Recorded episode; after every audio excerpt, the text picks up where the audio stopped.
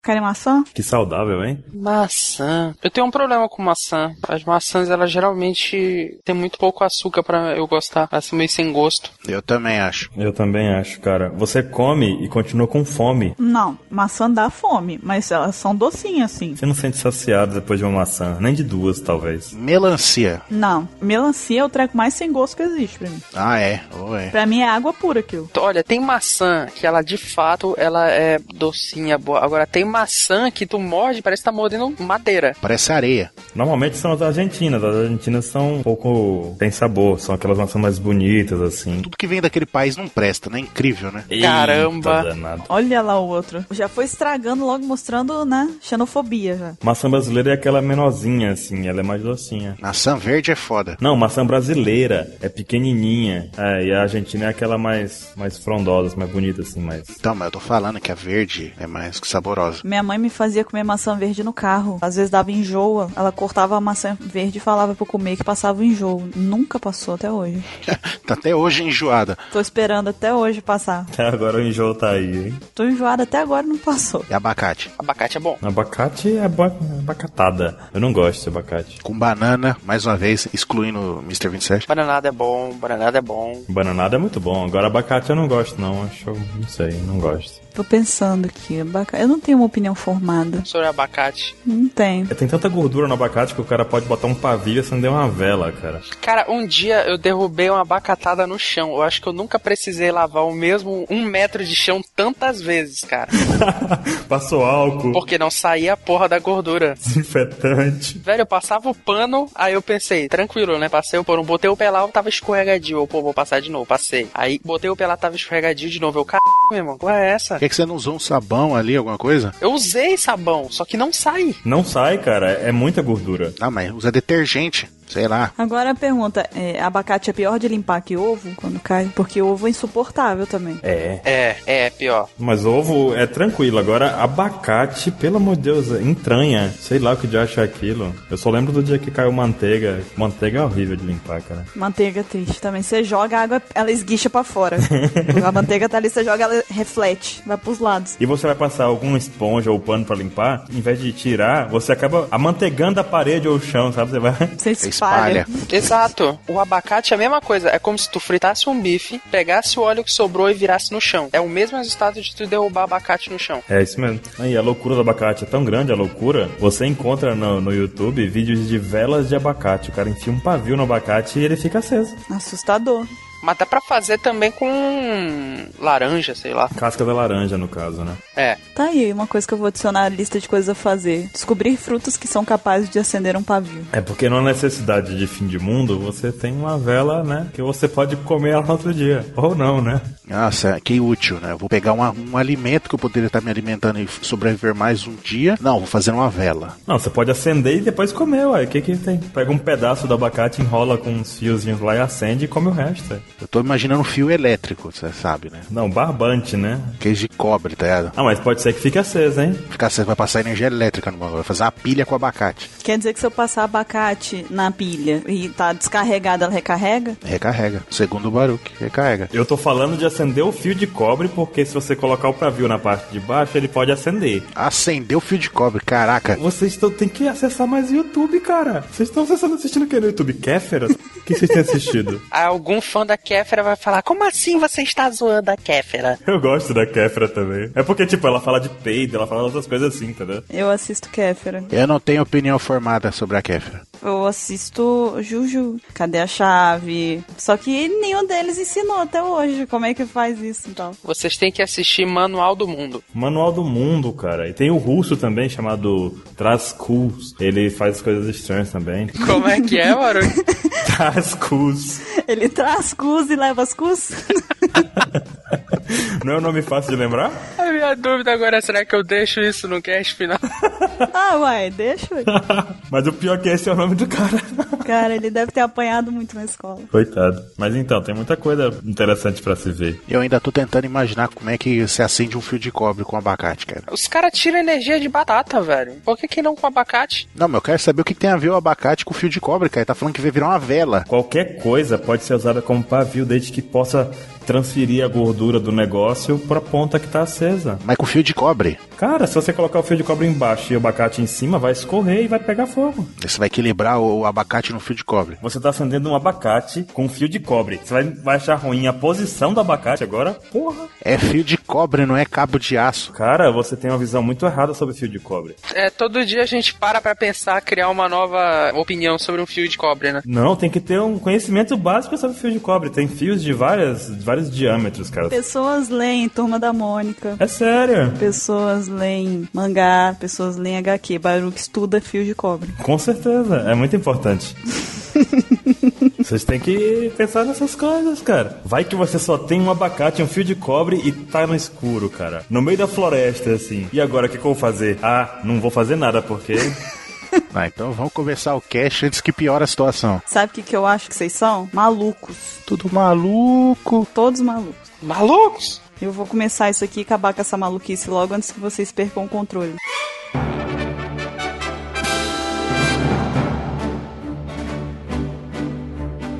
Olá, jovens! Bem-vindos a mais um Opex Cast. Eu sou a Bururu e hoje eu estou aqui com o Ansem, Olá, pessoal. com o Baruque E aí, pessoas que assistem Manual do Mundo? e com o Mr. Caio. Joinha! eu gostava muito desse menininho, cara. Quem assiste o Manual do Mundo pegou essa. Ok. Ninguém entendeu, cara. Eles dois não entenderam, cara. Ninguém, os dois não entenderam. Cara, pior é que eu assisto, eu assisti alguns Manual do Mundo, mas não tanto igual vocês, assim, tipo, não tão, ah, meu Deus, eu preciso de todos na minha vida, não. A gente assistiu tudo duas vezes. Iberê, um, um abraço, Iberê. A gente acompanha faz tempo. Eu não tenho opinião formada sobre o Manual do Mundo. Ok, o tema dessa semana no Apex Cash vai ser sobre os momentos marcantes de One Piece, alguns deles. Peraí, não é Manual do Mundo? Sai então. Tá quitando? Momentos loucos como esse você encontra no Manual do Mundo. Essas e outras maluquices vocês veem daqui a pouco depois da leitura de e-mails.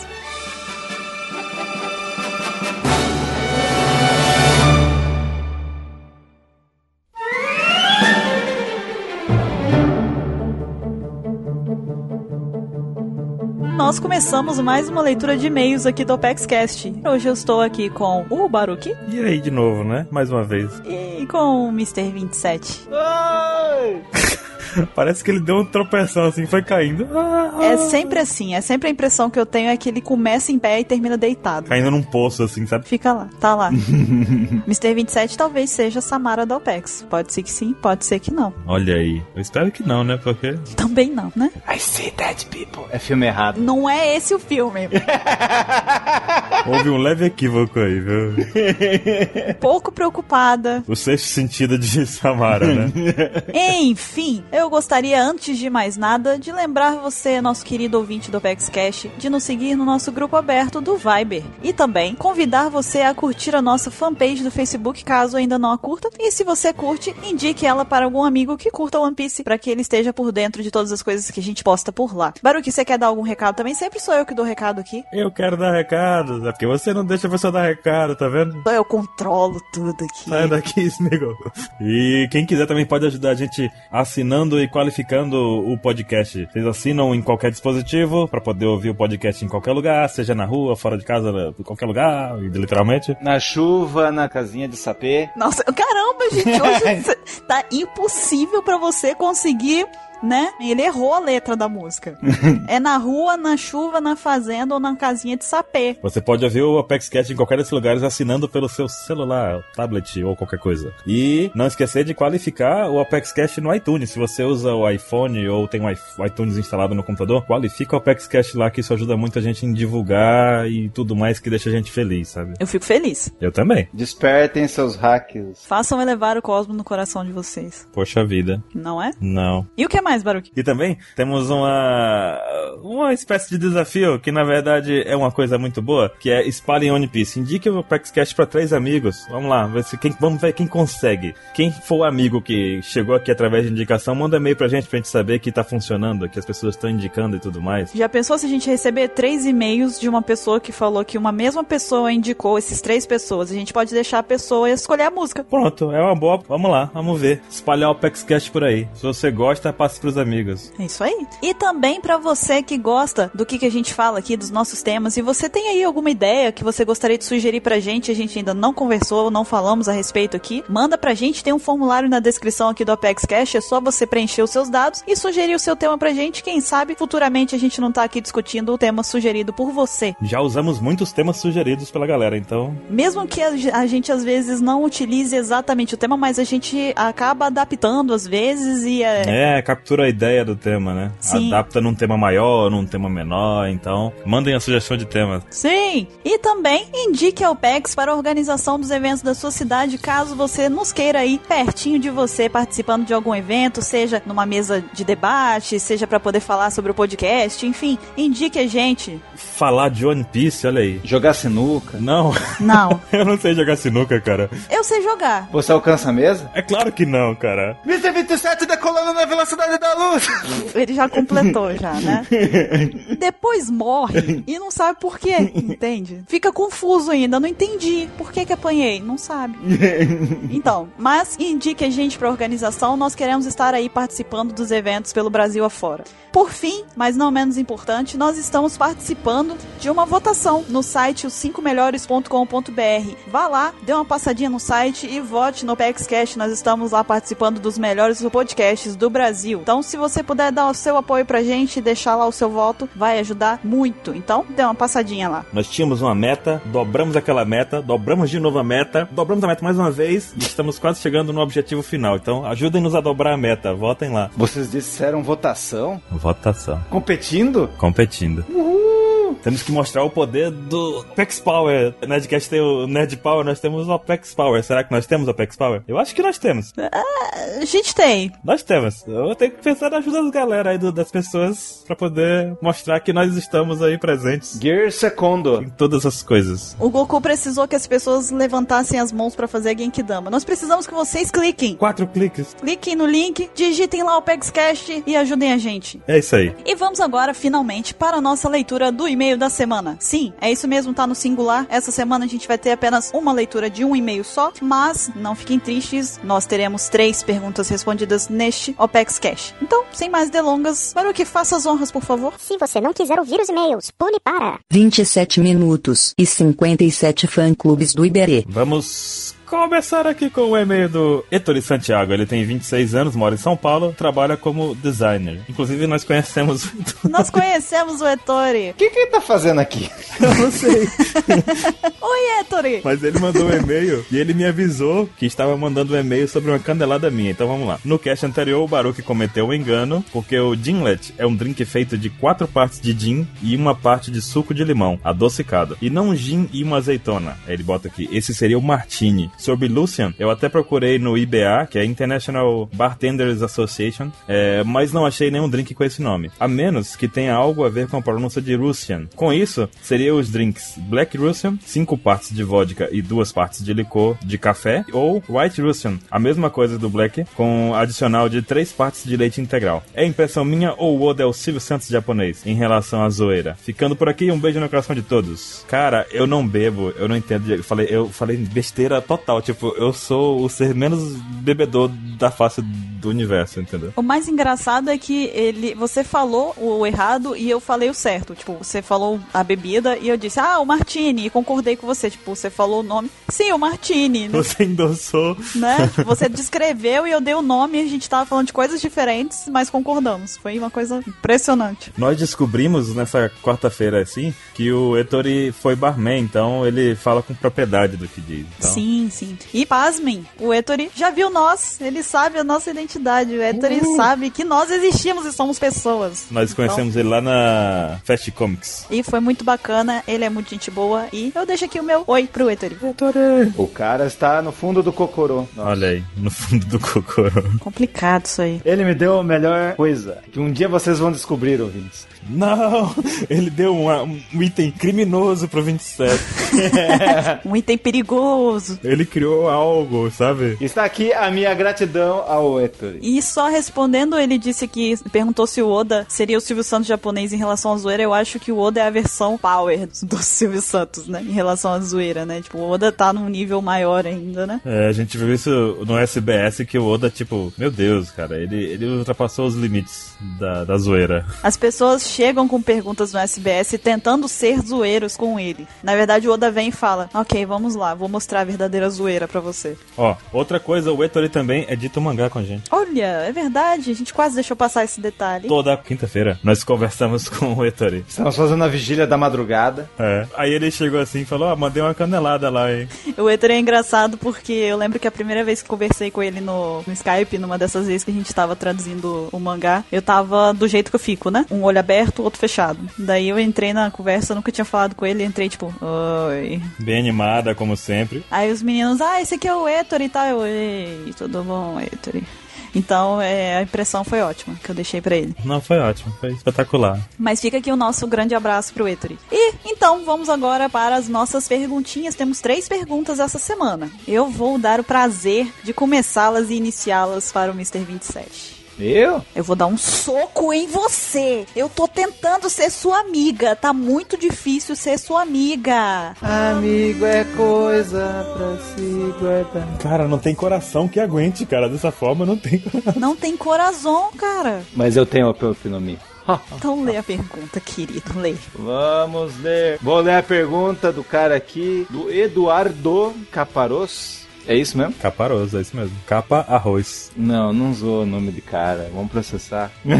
Vamos lá. Olá, meus queridos. Meu nome é Eduardo, tenho 17 anos, sou estudante, cursando design gráfico e aspirante a mangaká. Moro em Itu. Nossa, o cara mora do lado aqui. Aquela cidade tem tudo grande, né? Conheço. É, já fui lá. Se vocês não sabem, Mr. 27 é de Sorocaba. É um lugar triste.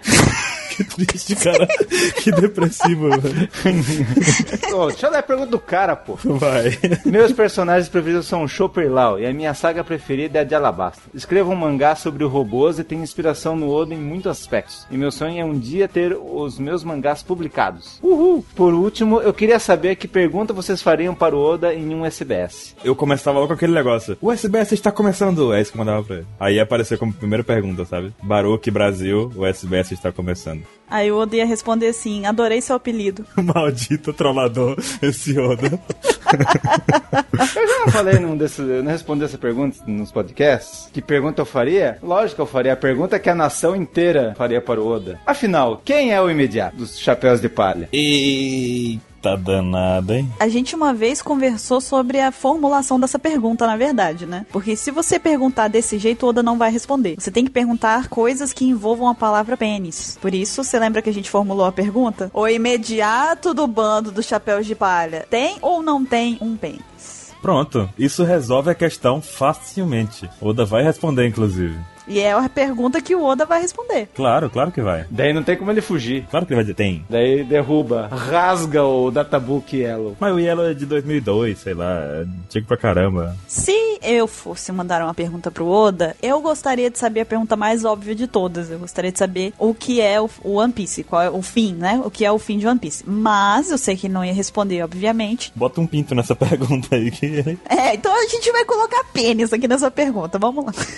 o final de One Piece tem ou não tem? Não, é Não, caramba. Não é assim, é, não é assim. Não vai funcionar. Então eu perguntaria pro Oda, na verdade eu ia pedir pra ele descrever o final de One Piece em uma palavra, Pra dar tipo uma dica, entendeu? De alguma forma. Ah, ele vai dizer o quê? Aí Ele vai dizer pênis, mentira, não vai. Peitos. Pode ser que diga, o peitos, né? Então. Mas eu ia pedir, ia tentar. Vai que ele fala demais, igual ele falou na pergunta do Drake, né? A do Drake eu acho que ele se superou, hein? Foi muito boa. É, eu acho que ele mesmo perdeu o controle ali. O editor deve ter ficado assim, meu Deus, o que ele tá fazendo? Ele- acho que ele bebeu hoje. Ele ligou, Oda, vá dormir, você está bêbado. Ele tomou um gimlet ali, ó. É Loucão. a pergunta, a gente podia fazer assim pra ele. Como a Shirahoshi saiu, como ela nasceu, como ela, sabe, como, como ela veio ao mundo, literalmente, daquele tamanho, né? Ai, ai, ai, viu? Vocês querem complicar, né? Mas essa é a, pe- a única pergunta de todas que a gente falou, o que, que ele ia responder? Essa ele vai responder mesmo. Ela nasceu, tipo, um girino. Tem cegonhas aquáticas, submarinas que nadam e entregam crianças com raio laser, enfim. Tá certo. Possivelmente sua pergunta ia ser a única a ser respondida. Ok, vamos para a próxima pergunta. Veio do Pedro Ferreira. Ele diz aqui: E aí, galera do Apex, tudo bem com vocês? Meu nome é Pedro Ferreira, tenho 15 anos, estou no ensino médio e sou de São Vicente, São Paulo. Seus podcasts são muito massa, valeu! Se vocês tivessem que fazer outro podcast sobre outro anime, qual seria? hum, teria que durar anos, teria que ter muita história interessante pra ter debate como a gente tem com One Piece, teria que não ser Naruto, Porque não é Naruto. que já acabou, né, inclusive. Eu acho que podia ser, já que o quesito é grande, é, é, né? Animes que duram muito. Tem que ter discussão, né? Tem que ser Sazai San, né? Que tá aí desde dos anos 60, 30, sei lá, que tem mais de 7 mil episódios. Podcast dos Simpsons. É anime, garoto, é anime. Você tá viajando. Mas o Sazai Sam é como se fosse os Simpsons lá. É verdade. Qual é o nome daquele do cara do cabelinho branco? Ah, porque só tem um cara de cabelo branco. né? Kakashi, Não, Kakashi não. Que é super famoso, cara. Gintama. Jintama, pronto. Jintama talvez desse podcast, será? O cabelo dele é azul, não? Eu sou daltônico, então, tá bom? Jintama. É, aí, talvez. Jintama é um anime grande. Tem muitas loucuras. Eu sei qual eu faria. Hajime no Ippo. Também. Haha, novidade.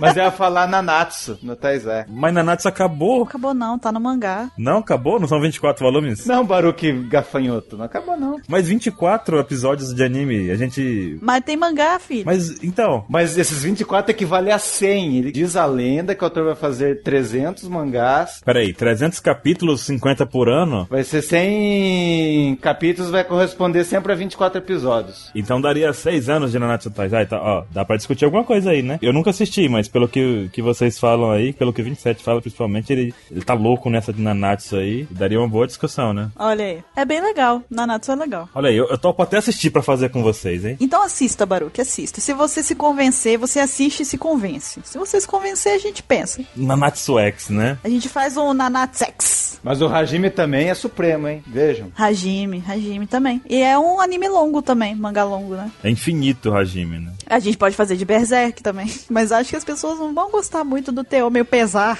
É, eu acho que não vai dar muito certo. O Hajime o cara tá desenhando ainda. Ok, a gente falou vários aí, vocês digam qual que vocês acharam mais interessante. Tem outra pergunta aqui, ele pergunta: e que personagens vocês gostariam de ser? Eu acho que ele tá perguntando de One Piece, né? Se for de One Piece, eu não sei, cara, eu nunca me imaginei assim sendo um personagem de One Piece. A Bonnie comendo muitas comidas toda hora, né? Talvez a Bonnie, que é, é porque eu não sei do passado dela, né? Eu não sei o que, que ela passou e etc, mas. Passou fome. Passou fome. Ah, eu mereço.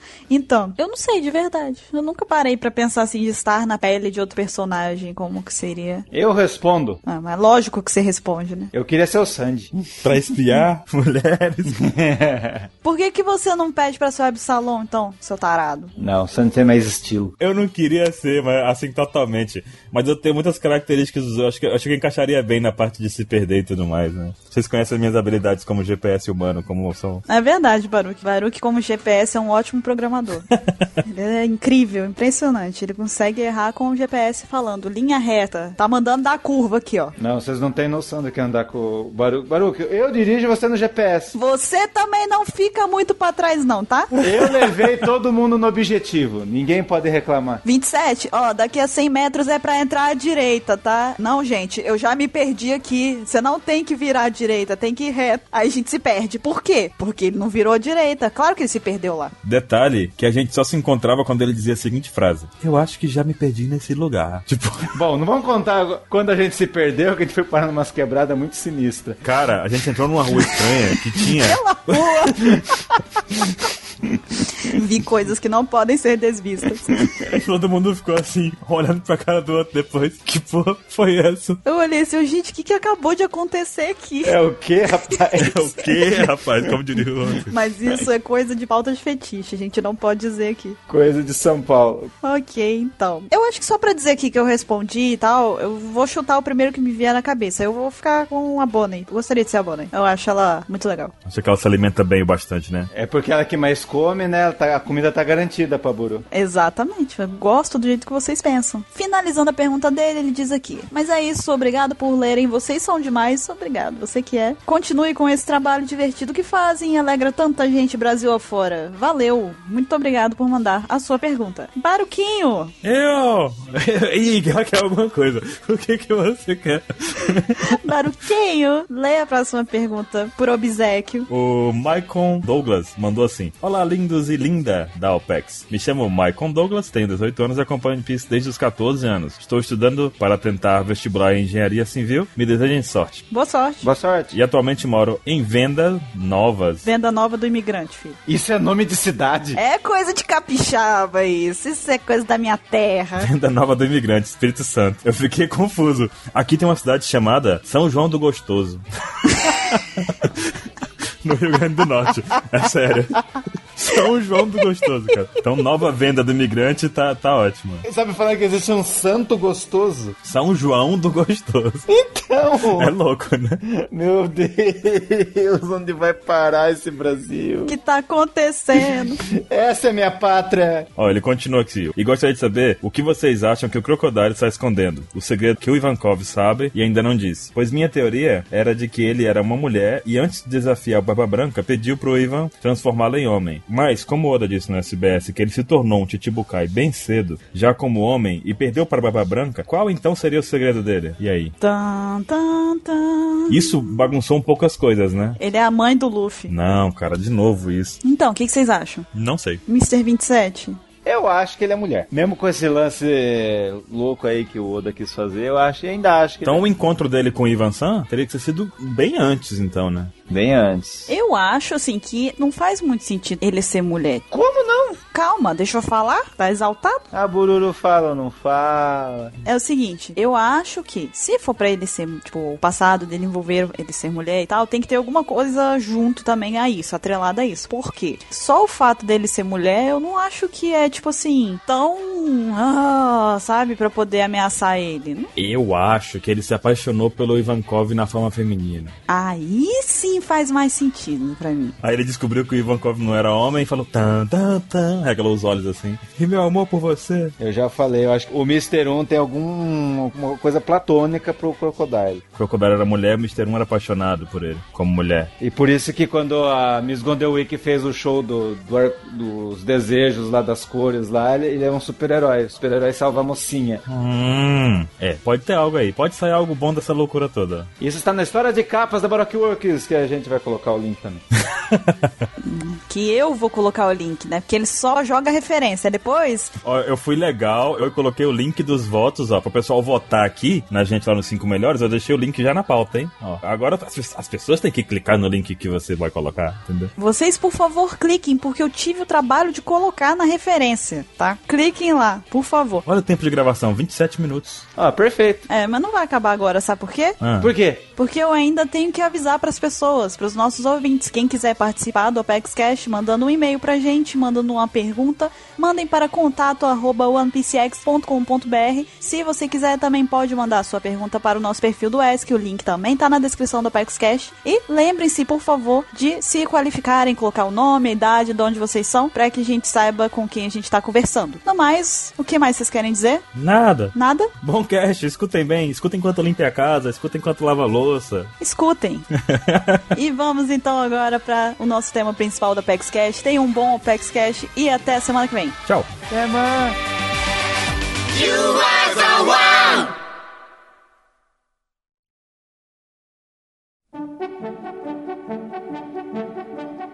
E abacates e manual do mundo à parte, nós estamos agora de volta com o tema principal do Shopex Cash. Nós vamos falar sobre os momentos marcantes de One Piece. Alguns deles, obviamente, são muitos, então a gente vai falar aqui de alguns. E se vocês gostarem, a gente vai aí, de repente, fazer uma parte 2, uma parte 3, uma parte 27 e é por aí vai. Só uma coisa. Não sendo abacate nem manual do mundo, tá bom, pode ser. Não, não, não. Eu vou, vou usar logo as frases de efeito logo de uma vez pra gente focar no tema, né? Porque todo cast tem, não é Naruto, né? É o que, rapaz? é por isso que o Vatal não participa do podcast. Milimetricamente perfeito. Foca, É um bingo que a gente tá fazendo? Não, não, é já gastar logo pra ninguém usar depois. o Saro, Ele falou que viu o Saro. acho que a maioria, né? Já foi. Pronto. Ah, bota na pauta de fetiche também. É verdade, e agora pronto, agora pode ir. Ok, então.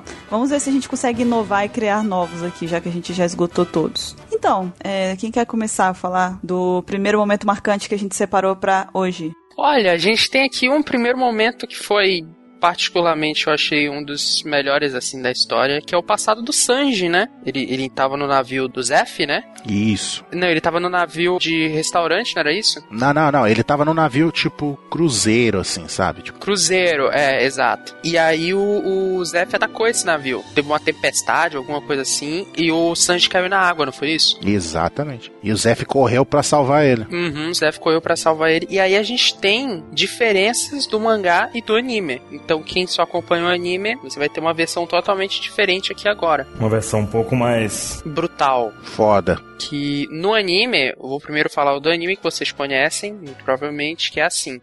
O Zef se joga na água e a perna dele acaba prendendo numa corrente do navio, assim. Ela se prende e ele não consegue salvar o Sanji. Tipo, ele tá nadando pra salvar o Sanji e o Sanji tá afundando e ele fica preso, aí ele acaba dando, tipo, puxando a corrente com mais força e ela acaba amputando a perna dele, né? Como diria o Baruque, torando a perna dele. torando a perna dele, exato. E aí ele sem uma das pernas, né? Ele corre, corre não, né? Ele nada até o fundo. Importante fazer essa diferenciação. Ele nada pra salvar o Sanji e aí eles caem naquela ilha lá, né? Isso. Eu vou voltar um pouquinho aqui agora pra falar a diferença pro mangá. Que no mangá, na verdade, o que acontece é que não tem esse trecho da corrente. O Zef, ele chega na ilha com o Sanji, depois de ter salvado ele, eles ficam presos numa ilhazinha e eles ficam lá meio que separados, assim. O, o Zef fala, olha, eu vou te dar essa porção de comida aqui, eu vou ficar com uma porção bem maior e tu fica do outro lado aí, eu vou ficar com uma porção maior porque eu sou um homem maior, sou adulto, preciso de comida e agradeça pelo que eu tô te dando de comida. Aí eles passam ali, sei lá, 40 dias, sei lá, 40 dias, 40 noites, longe um do outro. É, acho que é isso aí mesmo, se eu não tô louco. É isso, deve ser isso aí mesmo. E aí o Sanji vai dividindo a comida dele ali pouco a pouco, ele tem tipo um pão, uma fruta e qualquer coisa assim, sabe? Ele tem muito pouca coisa mesmo. E aí o Sanji fica cadavérico com fome assim, e ele vai do outro lado pra ver se o Zef dava alguma coisa pra ele, né, Pra ele comer. E quando ele chega lá e vê que tipo a marmita do Zek,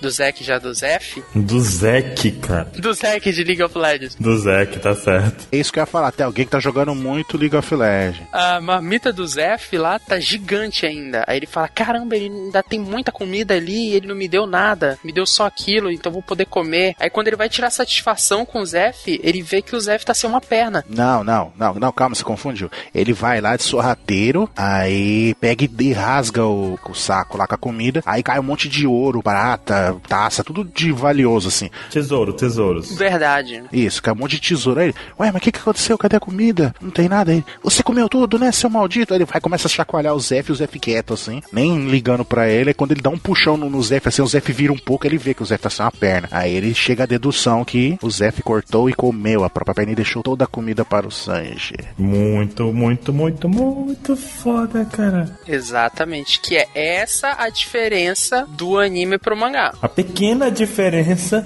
Pequena não, a colossal diferença. Né? Não, eu usei. Eu usei. Você usou aspas irônicas. Pois é, no, no anime, então, o Zef amputou a própria perna pra salvar o Sanji e depois ele mentiu que ele tava com comida lá, na verdade era tesouro. E no mangá teve essa mesma mentira, só que pra ele aguentar esse período, ele amputou a própria perna ali pra poder comer ela. E lembrando também que o Zef, ele era famoso pelas pernas dele, pelo chute dele, né? Então era algo importante pra ele. Muito foda. A alcunha dele era Perna vermelha. Aham. Que possivelmente era vermelha de sangue, né? Talvez, né? Exatamente, exatamente. Porque ele lutava chutando os caras e ficava manchado de sangue as pernas dele. Exatamente. É Akashi, né? Acha é perna, Aka é vermelho, né? Isso, isso, isso. Tanto é que o, o Sanji hoje em dia ele é Kuroashi, né? Por um motivo, né? né? Porque ele sempre usa calça escura, essas coisas, e meio que acabou sendo, sem querer, fazendo uma homenagem ao Zef, né?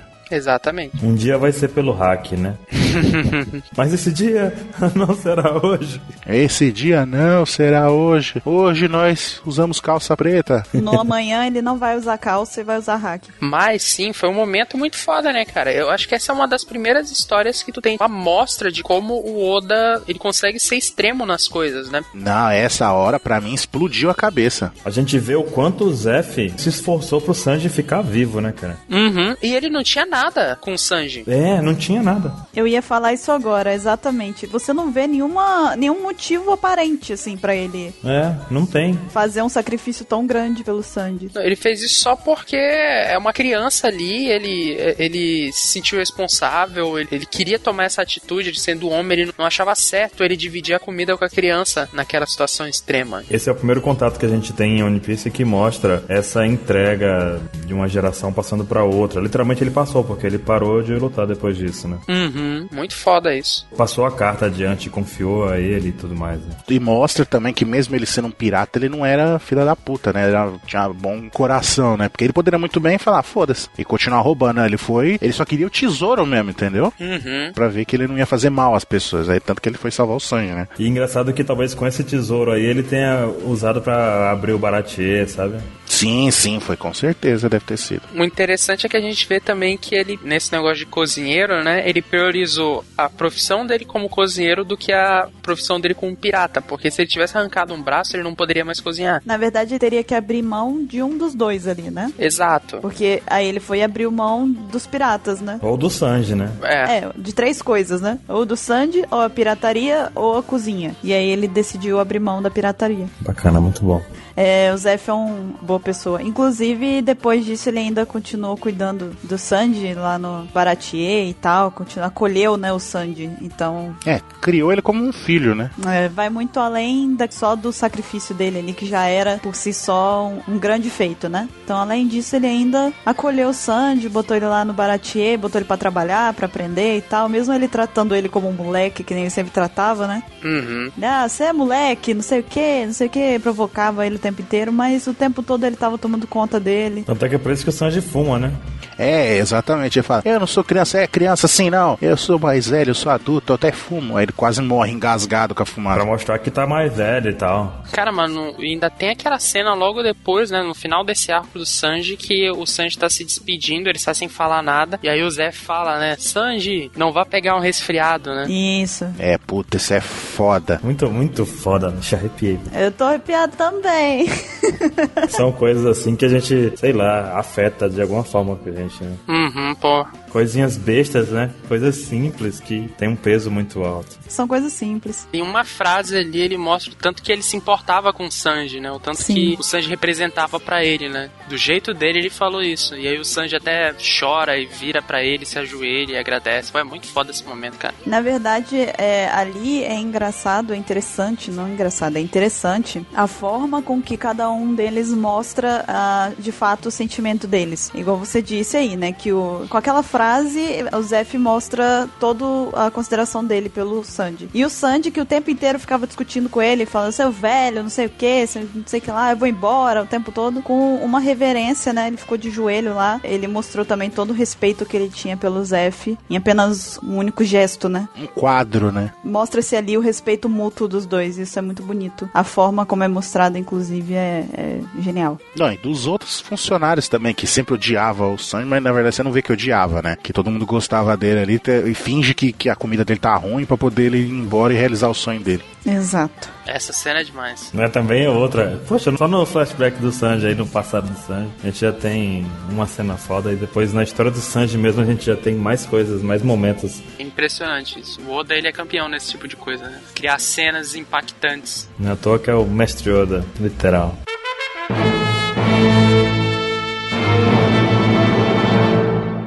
E logo, ainda nesse mesmo arco aí, logo em seguida tem outra cena que é bem marcante, né, Baruque? Se você quiser falar dela. Que é a cena em que o Mihawk aparece. Nós tínhamos até então que o Zoro era o cara, né? né? Ele era muito forte ali, né? O cara usando três espadas, né? uma espada na boca, duas na mão. Tudo estranho, gente. Cara incrível, cara é fodão e tal. Sempre se rebentando e vencendo os inimigos, né? É, dava um jeito, ele se acabava, mas ele dava um jeito. E apareceu somente o maior espadachim, o melhor espadachim do mundo na frente dele. E o cara já chega cortando tudo, né?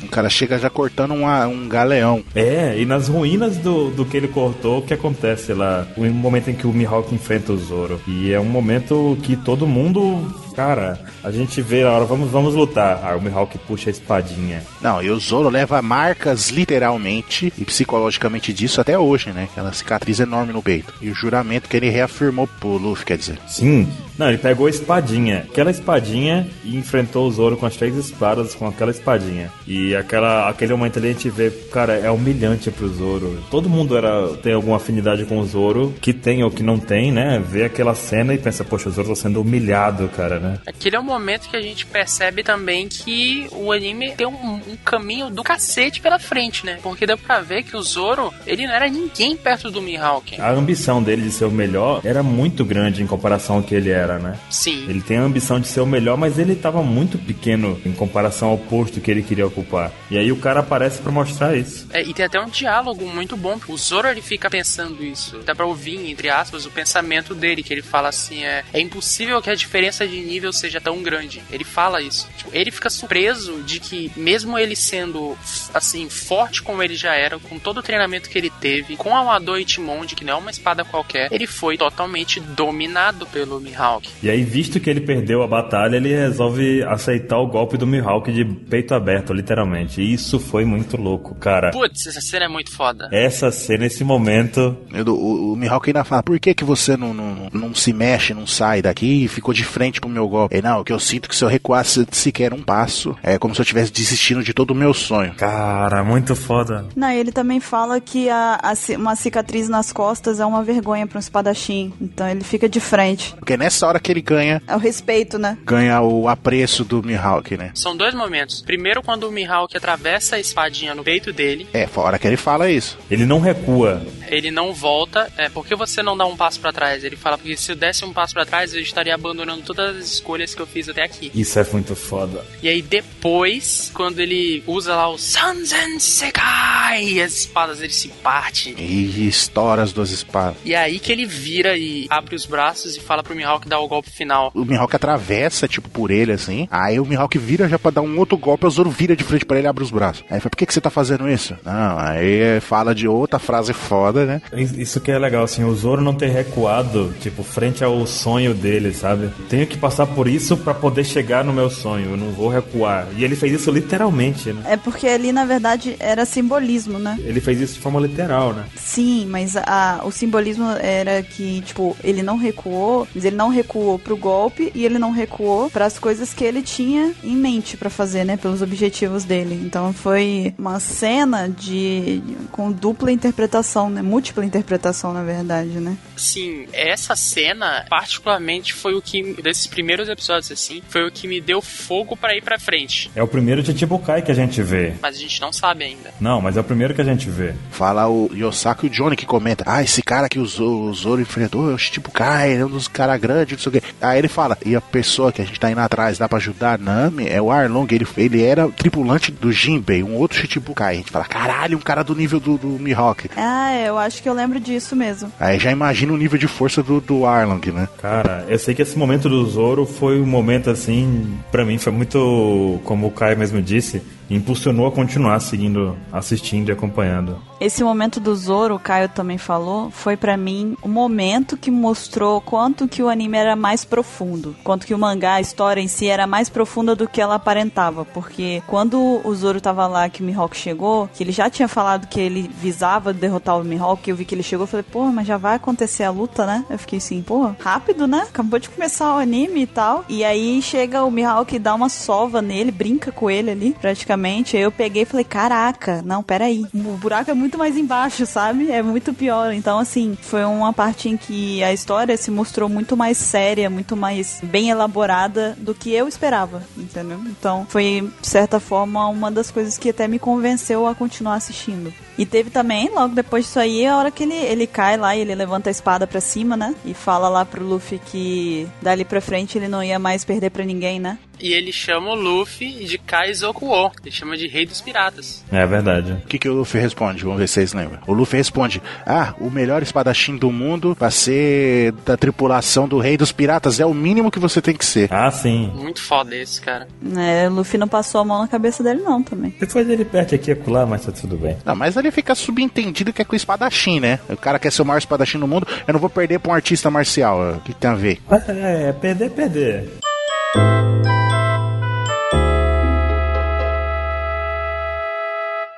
Partindo daí, a gente tava falando do Arlong, e, inclusive nessa, nessa saga do Arlong a gente tem outros momentos importantes, principalmente envolvendo o passado da Nami. Que até então a gente tá com ódio da Nami, né? Por ter traído eles. É, Sim, inclusive termina o arco de Ba- do Barate com a gente com muita raiva da Nami, que falando, poxa, que garota traiçoeira e tal. É, catou o navio do Luffy e tal e pocou fora. Largou eles lá é, no meio da confusão e tal. Então, assim, a gente já vai pro próximo arco, que é o arco que foca nela, com muita raiva dela. Eu, pelo menos, tava com muita raiva dela. Aí ela vai fazendo um monte de merda. É uma atrás da outra, né? Ela é inconsequente. É, você fala, puta, ela tá junto com os caras que dominaram a cidade dela. Puta, ela traiu os caras pra ficar com esses malucos. não sei o que. Aí quando a Nojiko conta o que, que aconteceu, você fala, puta, merda.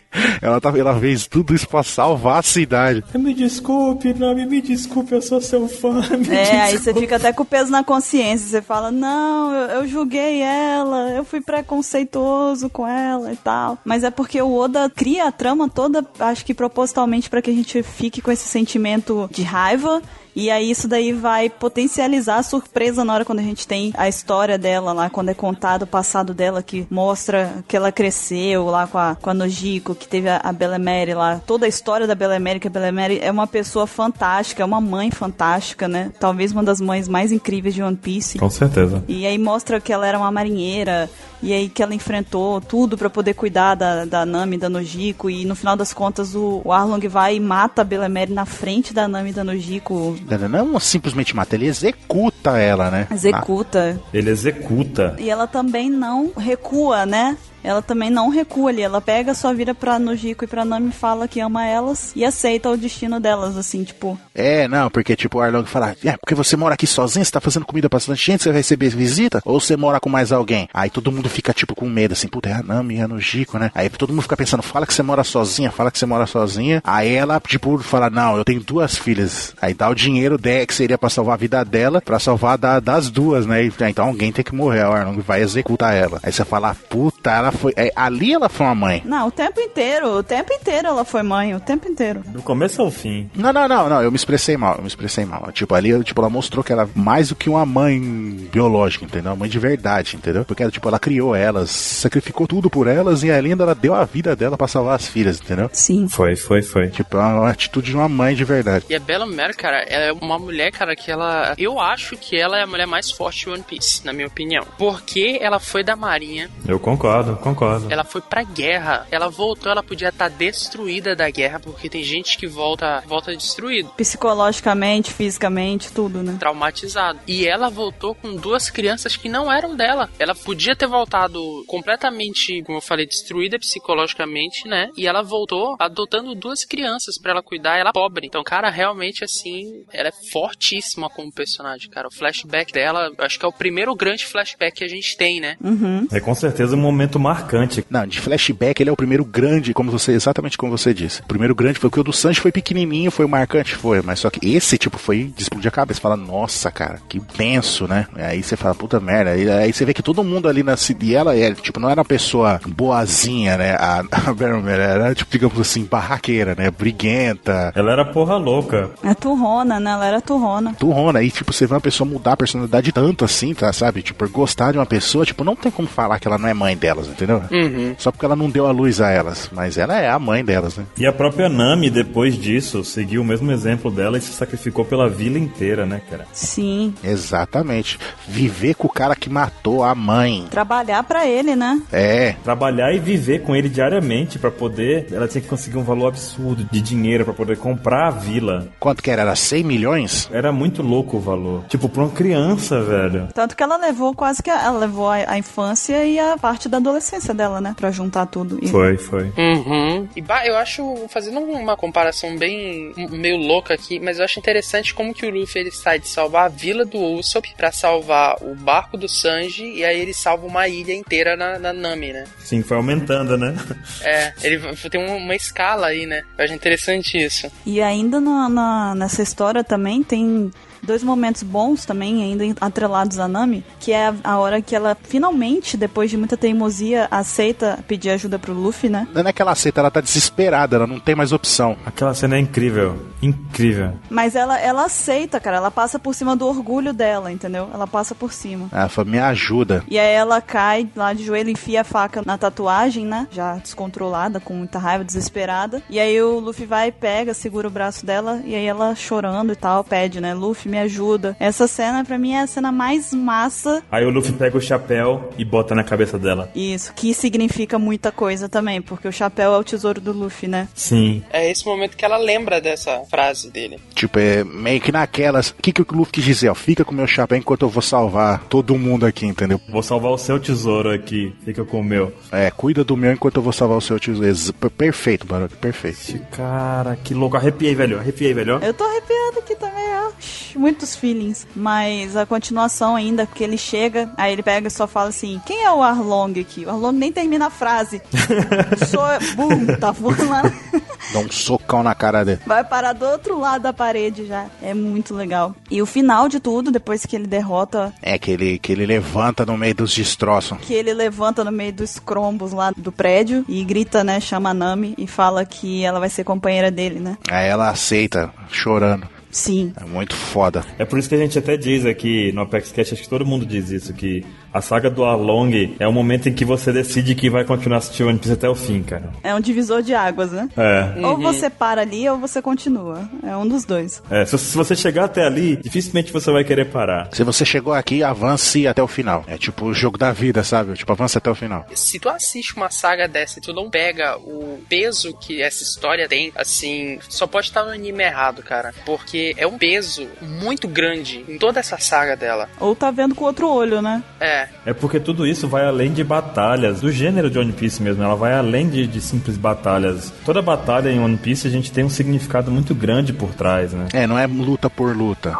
Não é luta por prazer ou luta do coisa do tipo. é por isso que eu, eu não canso de falar que o One Piece ele é um shonen em que o forte do anime não é a luta. Não é, não é, cara. Porque, por exemplo, se for comparar com Dragon Ball, Dragon Ball é luta do começo ao fim, foda-se o resto. só, tipo, o resto não importa tanto, mas One Piece não. Se você perceber que o importante que tá acontecendo ali é a trama, é o- tudo que tem de fundo, não é só salvar o mundo, sabe? Ou coisa do tipo, não é só vencer aquela batalha. É por que aquela luta tá acontecendo, por que, que é importante vencer aquilo.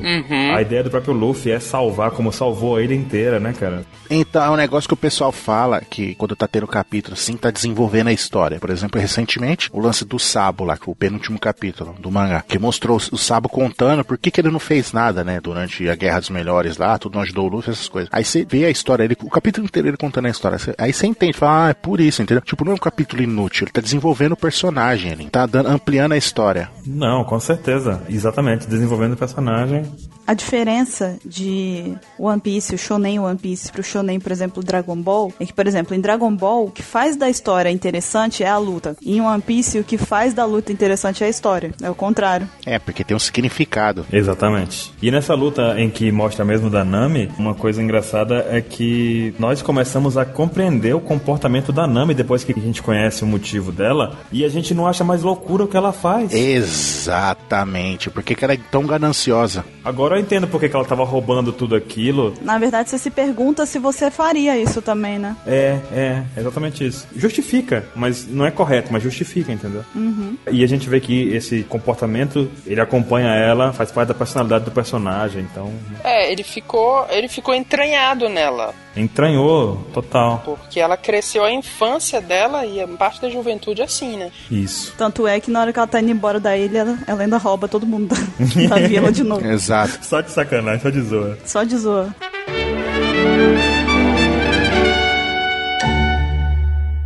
Qual o próximo momento marcante? Próximo momento marcante que nós destacamos aqui é já eles chegando em Lockdown. A gente descobre ali que é a cidade do começo e do fim, né? Que é onde nasceu e onde foi executado o rei dos piratas, tudo. Tem tudo esse significado, né? De caramba, que legal. Aí o Luffy fica curioso pra saber onde que morreu e onde começou a grande era dos piratas, né? Ele vai até lá pro pátio central da cidade, né? E vê lá o palanque lá, o, onde foi executado o Gold Roger. Ele sobe lá. E nessa hora ele, o Luffy é pego desprevenido ali, o Bug reaparece tudo e prende ele ali. Aí ele tenta sair, não consegue, o Bug, ah, agora você vai morrer, eu vou me vingar do que você fez comigo, não sei o que. não sei o que. Aí o Bug ergue a espada, tipo, vai arrancar a cabeça dele, tipo, executar ele. Aí o Luffy vê o pessoal, tipo, chegando ali pra tentar ajudar o Zoro e o Sanji. Aí ele fala, ah, pessoal, desculpa, mas eu vou, eu morri, eu vou morrer. Sorrindo, tipo, foi mal, galera, não vou conseguir continuar, né? Aí ele dando um sorrisão assim, o pessoal fica, "Mas ele tá sorrindo? Aí nessa hora, tipo, cai um raio, tu explode tudo, o Luffy escapa. Aí você fala, caramba, é tipo, é o destino mesmo. Tipo, assim como o Roger sorriu no momento final, o Luffy tava sorrindo também. Tipo, muito, muito foda essa cena. Mostra a personalidade do Luffy, né? É, cara, é, Logtown, assim, foi um mini arco, porque ele foi muito curto. Teve alguns poucos episódios, mas é muito foda, cara, porque ele mostra é, exatamente isso de como o Luffy, ele tá mais do que apenas correndo atrás de um sonho, assim. Tipo, ele tá nessa vida porque é o que ele ama fazer, sabe? Porque é o que ele quer, porque é o objetivo dele. E ele, ele vê que quando ele tá prestes a morrer ali, ele não tava arrependido disso, sabe? Ele falou, tá, pô, eu, foi a escolha que eu fiz, eu cheguei ali, eu cheguei a esse ponto e agora eu vou morrer. Foi mal, mas eu morri. E é tão no começo, né, cara? É,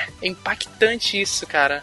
É tão cedo a gente ver isso acontecendo. Constrói o caráter do Luffy. É, mas ele tava feliz porque ele, tipo, morreu seguindo o sonho dele, entendeu? Uhum, sim. Ele ia morrer ali seguindo o sonho dele, então ele não tinha arrependimentos. Igual o Roger, quando morreu, acabou criando a era dos piratas, propagando o objetivo dele, então ele também morreu ali sem arrependimento nenhum, por isso que morreu sorrindo. Esse é um ótimo paralelo que a gente faz, é muito foda mesmo. E logo depois, é, quando eles saem de Logtown, a gente também tem uma cena rapidinha que a gente tem que eu acho muito foda, que é quando eles botam o pé no barril antes de entrar na Grand Line. Quando eles estão subindo a Reverse Mountain. Cada um faz a sua promessa, né? Dá a sua, o seu objetivo lá. Qual o seu sonho? Isso. Qual sua missão de vida?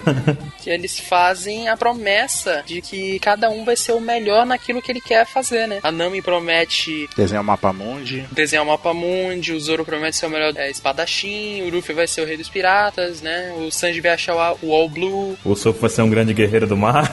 Um bravo guerreiro dos mares. E eles botam o pé no barril, cara. Essa cena é muito forte. tipo, é Porque eles estão, tipo, tá tipo chovendo assim, sabe? Tá tipo a Reverse Mountain no, lá do outro lado. É muito foda, cara. Nossa, é demais, é demais. E quando eles sobem, tem uma. ce- eu Acho que é até nessa cena que, que acontece, isso acontece em outras cenas também. Que quando eles estão subindo a, Rever- a Reverse Mountain, começa a tocar o Yar, não é? Eu Acho que é. É muito foda. Na época, essa cena foi meu papel de parede, cara. É muito foda essa cena, cara. É impactante. E depois ela fica mais impactante ainda, né? Mas a gente não vai falar disso agora. E aí a gente passa a Reverse Mountain, né? Que eles sobem, eles chegam na Grand Line e aí a gente encontra a Laboon, A montanha. a montanha. De acordo com a Four Kids, né? De acordo com a Four Kids, era uma montanha. Uma montanha que grita. Um iceberg. Uma montanha que faz bom, né? Uma montanha mamífera. E ela tinha um Akuma no Mi. Uma montanha que fica dando cabeçada na gr- Red Line. Deram um Akuma no Mi de baleia pra montanha. É que a gente não sabe disso ainda, mas o pessoal já sabia. Pois é, e aí a gente encontra a Laboon e tem toda aquela história, né? De por que, que ela tá fazendo isso, né? De porque um, um grupo de uns piratas lá, né? Bando de filho da puta abandonou ela, né? Não é isso? Exato. Sim, os piratas Rumbar, depois a gente descobre. Esses desgraçados, sem coração. Malditos, abandonaram lá dentro. Outra vez ao sentimento de puta que cara malvado, cara. Os caras fizeram a promessa e abandonaram ela. Aí o Luffy falando, não, eu faço a mesma promessa, vamos voltar. E o Oda só observava e falava, sabem de nada, inocentes. Pô, da safado dos infernos.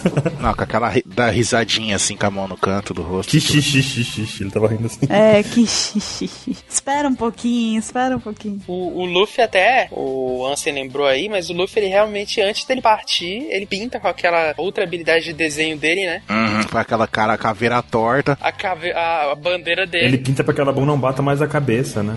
Exatamente. Ele fala, não destrói isso, é. Que fala que aquele ali é o símbolo da amizade deles. Eu lembro bem que não é nem amizade, é rivalidade entre eles, porque eles estão lutando, ele finge que ele tá lutando com ela. É, eles falam que empataram. É verdade. Eles falam que empataram. Ele fala que um dia ele vai voltar pra poder lutar com ela de novo, que era pra ela esperar. É um negócio assim. Sim. Cara, a Labum era tão grande que eles entraram na barriga da Labum, não foi? E tinha a casa do Croco lá dentro ainda. Não, então a ilha. E dentro dela era tudo revestido de metal, se eu não me engano. Tinha uma escadinha, tipo show de Truman, não tem? Que o cara levanta. assim. Ah, e era pintado assim, o, ah, o céu do. Tinha céu, é verdade. É. Tem uma cena muito boa no anime que quando eles olham pro céu e o céu tá parado, aí a câmera dá um close e tem tipo a assinatura do Crocus, assim, sabe? muito engraçado, cara. Mas o, o momento marcante da Labum, a gente vai falar depois ou agora? Não, vamos deixar só em aberto, depois. Ah, depois. Ok, ok. Depois, depois. Vamos deixar aqui que os piratas são um bando de escrotos dos que abandonaram a Labum. É. Safados, abandonaram a Labum naquele lugar. Vamos fingir que a gente não sabe de nada. Nossa, bando de safado.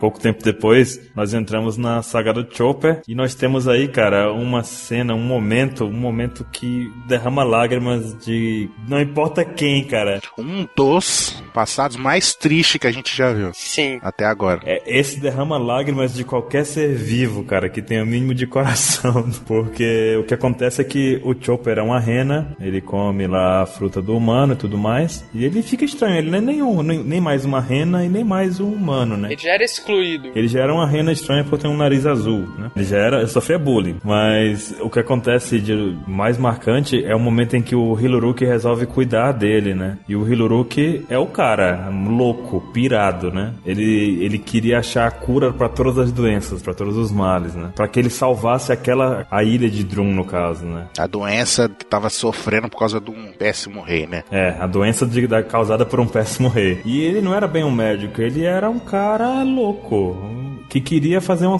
coisas boas, queria ajudar as pessoas, não seria tipo curandeiro. Ele era um entusiasta, né? É, ele tinha intenções boas, né? Mas ele não era de fato um médico. Só que o Chopper foi virando um aprendiz dele, por assim dizer. O Chopper ah, descobriu com ele o que, que era um símbolo pirata, né, cara? O que, que era aquela caveira. Aquele ca- aquela caveira, o Hiluruki disse, aquilo ali é um símbolo de liberdade, né? Uhum. É. Aquilo era um símbolo bom, era uma coisa boa. Então, após isso, é tipo ele, ah, então quer dizer que essa caveira com as cruzadas é liberdade, coisas boas acontecem, hein? porque quem ostenta isso tem a liberdade, pode viver do jeito que quiser, não sei o que. Pode fazer o que quiser. Exato. Aí o Hiro Luke sempre fica aprontando as dele lá, né? E o Abo fica fazendo as, ca- as cagadas. Aí o que que acontece? Tipo, os caras queriam dar um jeito, tipo, entre aspas, um fim no Hiro Luke, né? Tipo, não, esse médico fajuta aqui, vão acabar com ele que tá desmanchando o nome dos médicos de Drum, que era famoso, tipo, no mundo inteiro, né? Aqueles médicos E Isso é porque tava proibido de ter médicos no, em Drum. Só podia ser aqueles que o, o Apollo tinha juntado, né? E tinha um grupo de 20 médicos. É, o Ishi 20, né? Exatamente. É, e eles cobravam, tipo, muito pra ajudar as pessoas e o Hiruluki fazia de graça. É. Aí, o que que aconteceu? O Hiruluki tava, tipo, doente. Aí o o Chopper foi, saiu, tipo, não, vou procurar um remédio. Ele começa a estudar, vê um livro e vê um cogumelo. Aí ele vai atrás do cogumelo, enfrenta aqueles coelhos, enfrenta um monte de bicho. Ele viu a caveirinha É, No cogumelo. no cogumelo e falou, ó... É um isso símbolo aqui... de liberdade. É um bom sinal, né? Sim, é, não, essa coisa aqui só pode ser boa. vou curar ele. Aí ele foi atrás dele, do, do cogumelo, se machucou, se arrebentou, tudo, tudo estrupiado, vo- quase morreu, voltou com o cogumelo. Aí quando ele chega assim, ó, o Hiruluki, o que você tá fazendo? Você tá tudo machucado, o que aconteceu? Foi quando ele quebrou o chifre dele, cara. O chifre dele é quebrado até hoje por conta daquela luta que ele teve com aquele alce lá, aquela rena gigantesca lá. Aí ele volta, não, pra achar pra você isso daqui, que é pra te curar, que não sei o que. Ele olha, aí na hora o Hiruki já se liga que é, que é um cogumelo venenoso. Depois que ele come, né?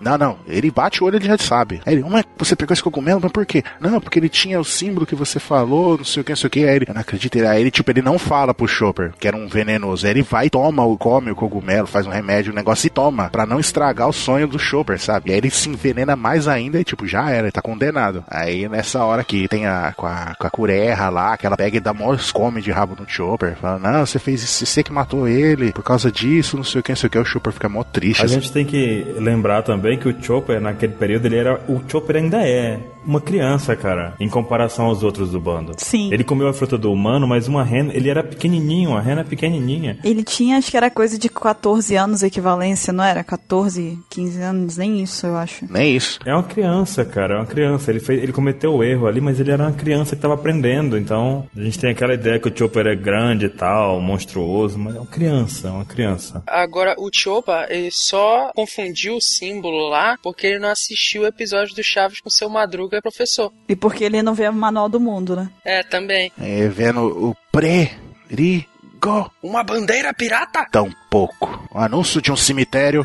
Tão pouco. saco. Aí chega a dona Florinda e pergunta por que, que desenharam o retrato do seu Madruga na bandeira.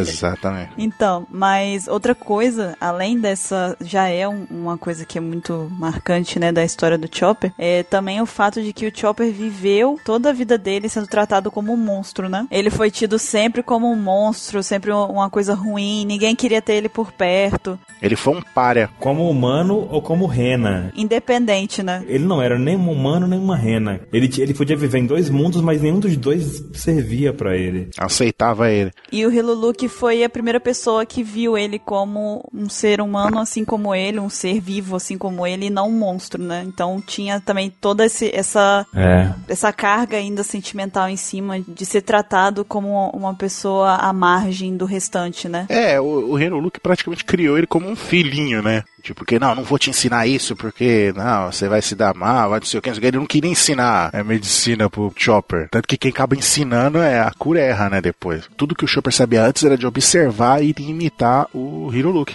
Tanto que ele fazia um monte de merda, porque o Hiruluke também fazia um monte de atrapalhado, entendeu? Aí ele acabou pegando as manias do Hiruluke. Aí é depois que ele que foi ensinado pela Curerra, né? depois de tudo. E tem um- uma cena, eu acho muito foda nesse arco, quando o, o Ruffy, tipo, eles estão lá no, no- no castelo da Guerra, né? Aí ele tá, tipo, correndo atrás do Choppa, e o Choppa tá fugindo dele. O Luffy tá, tipo, interessadíssimo no Choppa, assim, tá tipo, seja meu Nakama, seja meu Nakama, não sei o que, o Choppa correndo. Aí tem um momento que tá ele e o Sanji correndo atrás do Choppa, e o Choppa vira aquela forma híbrida dele. E começa a brigar com eles. Não, não, ele salva um passarinho que tá em cima da porta. Ah, é verdade. Muito bem lembrado. E aí o, o Choppa, tipo, sai da sala assim, vai embora, recusa o convite deles e vai embora. O- Fica tipo o Luffy e o Sanji na sala assim, e aí eles acabam tendo um choque assim, eles falam: "O que que era aquilo? Era um monstro". E aí quando eles falam isso, O Chopper fica mó triste, né? Aham, ele ouve isso do outro lado da porta. E aí ele sai andando triste assim. E aí quando ele vai uma distância maior que ele não consegue ouvir, o Ruffy fala pro Sanji assim: Eu quero ele no meu bando. Eu adorei ele. Eu quero esse monstro no meu bando. Então é um momento que a gente vê que o Luffy aceita a forma como o Chopper é, sabe? E é um momento muito bacana isso, cara. Porque tu vê que aquilo fere o Chopper, mas que o- pro Luffy aquilo é uma qualidade, não é um problema. Então, e só uma coisa que eu esqueci de falar, que é muito importante, que tipo, o, o Hiruluke ele tom, comeu lá, tomou o cogumelo, e ele ia morrer envenenado. Aí pra não recair nas costas de culpa do Chopper, que foi ele que meio que sacrificou o Hiruluke, ele foi e fez aquela atrapalhada toda perante o Apollo lá, que foi executado, né? Explodiu o bagulho na cara dele.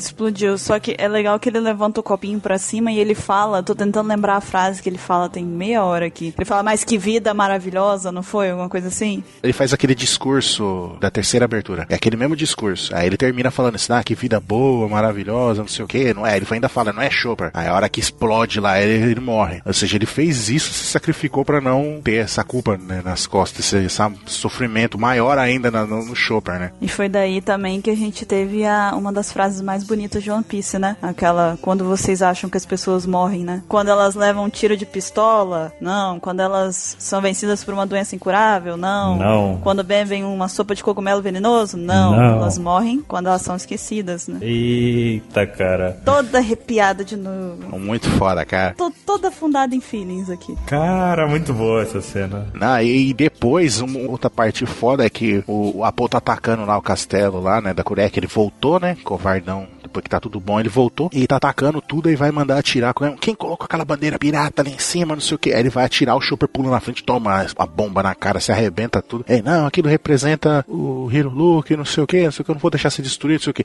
aí ele vai dar um tiro de novo, aí o Luffy se explode no negócio, bum, aí quando eles olham, tá o Luffy tudo machucado, queimado, zoado assim, a bandeira é intacta, E ele tá segurando é, ele que tirou do mastro assim a bandeira, arrancou o mastro junto, né? Aí tá segurando ele todo machucado a bandeira sem nada, sem sabe, inteira. Essa criatura é um monstro, o Luffy fala. E eu quero ele no meu bando, não sei o que, eu não vou deixar você destruir o tesouro dele. Porque ele é um monstro de sete formas, super legal, não sei o que, ele é meu amigo, meu companheiro, né? É outro momento em que o Luffy mostra a aceitação dele completa, né? E isso acontece de novo na hora que ele pede pro Chopper entrar no bando no final, que ele abre os braços assim. Aham. É logo em seguida, né, que ele pega e fala, não, venha comigo, não sei o que, gritando. É o Chopper chorando. Mais pra frente, o próprio Chopper fala que eh, ele, ace- que ele pode pode ser um, um monstro pra ajudar o Luffy, né? Ele se transformou no monstro que pra ajudar o Luffy. Isso é muito legal. E o final também do, do desse arco aí do- da saga do Chopper, que ele tá indo com o Luffy, né? Que eles conseguem fazer a árvore de cerejeira, que era o sonho do Hiluluke também, né? A cura dele era essa. É, porque ele fala que quando ele vi- viajou pelo mundo, ele viu um lugar que tinha essas árvores. Será que é o ano? Possível. Que a gente vai ver essa, a árvore que o, que o Hiruluke viu e ficou maravilhado. Então, aí ele fi- ficou maravilhado e falou que aquela visão, tipo, trazia calor no coração das pessoas, acalmava. Podia ser até uma coisa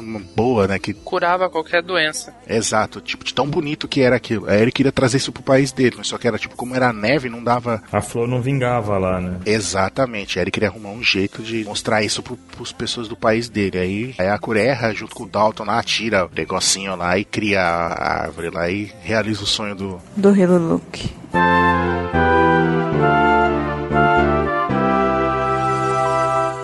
E aí, mais pra frente, tem, a gente passa por Little Garden, todos os acontecimentos em Alabasta, mas um, um momento que a gente separou, que é bem marcante, que é logo lá na despedida de Alabasta, é o momento em que, ah, na verdade, a Vivi, né, vem chegando correndo pra se despedir deles, que eles estão indo embora, só que se eles respondessem, estaria implicitamente dizendo que ela é aliada de piratas e isso não iria ser bom pro reino, né, dela, pra eles lá. E aí a forma que eles encontram de passar uma mensagem sem, sem falas e sem nada, só apenas simbólica, é a mais famosa, possivelmente o, simbas, o simbolismo mais famoso de One Piece, que é o momento em que eles levantam todos os braços, erguem o braço com um X, é, simbolizando que eles eram amigos, né? E dali pra frente, a partir daquele momento, o X no braço seria a representação da amizade deles. De amizade de verdade, que eles comentam ainda. Fala, não, isso aqui ó, daqui pra frente vai simbolizar a nossa amizade de verdade. A gente nunca vai questionar isso. E o mais engraçado de tudo é que eles fizeram um plano lá porque tinha o Bon Clay tava no- nos inimigos,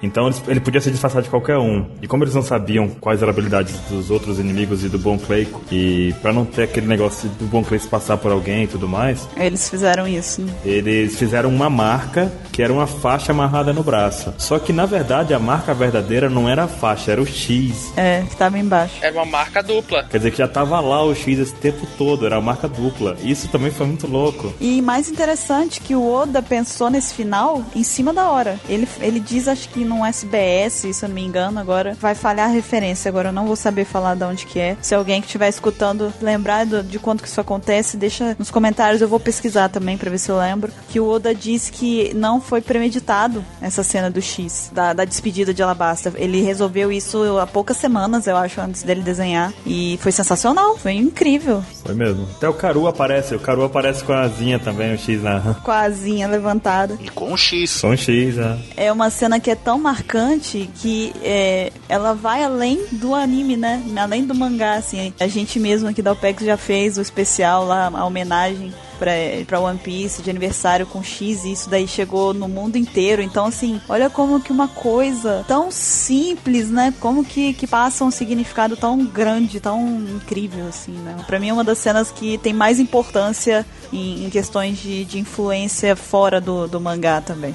E, bah, cara, assim, Alabasta é abarrotada de momentos. A gente vai ter mais detalhes desses momentos no, no cast que a gente acabar fazendo eventualmente sobre Alabasta. Porque, cara, é, é muito momento que tem ali. É verdade. O momento da Vivi gritando pra, pra eles pararem a guerra, sabe? Isso, e ninguém escutando ela. Tipo, aquilo ali tem um simbolismo tão foda, porque, tipo, ela tá gritando no alto-falante pra todo mundo parar a guerra, e pra parar e, e ninguém escuta, tipo, mas não é só porque por causa do barulho de cavalo e coisa correndo, não, é tipo que a, a voz dela ali tava abafada. É insanidade. Exatamente, eles estavam é, cego ali de raiva de- por- implantada pelo crocodilo, entendeu? Então não importasse quem falasse o que que acontecesse, eles iam continuar essa briga. E tem um momento também que o Luffy troca soco com ela, literalmente, e fala pra ela apostar a vida dele junto com dela, porque apostar só a vida dela não, não era o suficiente às vezes. Então é muito foda isso, cara. Tem muito momento em Alabasta, cara. Ah, e, e no final da saga também, que chove, que começa a cair uma gota, outra, outra começa a chover, chover, chover. Você abre um sorriso na hora, fala,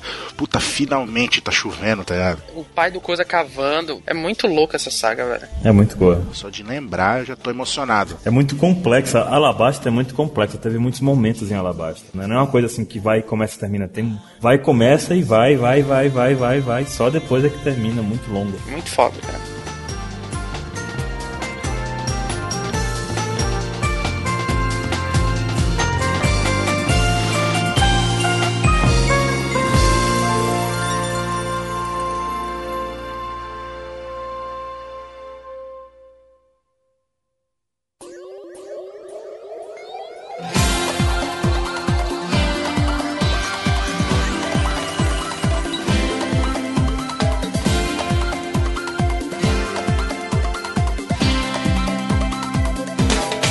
Eu acho que o próximo momento marcante não podia ser falado por mais ninguém a não ser o Ansem. Eu vou dar essa honra pra ele. Ansem, o microfone é todo seu. Outro momento marcante que eu tenho prazer de, de destacar é um dos meus ma- que eu acho mais marcante por, por N motivos. A gente já até comentou um pouco no, no cast que a gente fala lá como é que influenciou nossa vida, como é que começou, a gente começou na essas coisas todas. Que é do a história lá, o passado né, do Norland com o Calgara.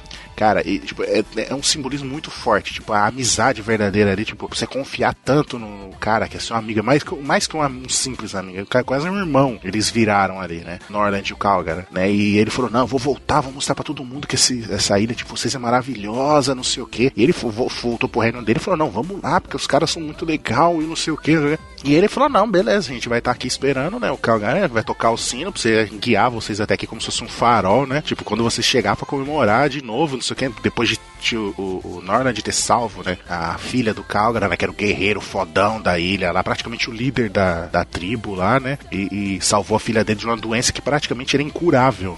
Né? Tipo, caramba, não, eles, a pessoa ficava doente e morria, eles não sabiam porquê, né? Por causa daqueles costumes meio tribais, né? Sacrificavam pessoas.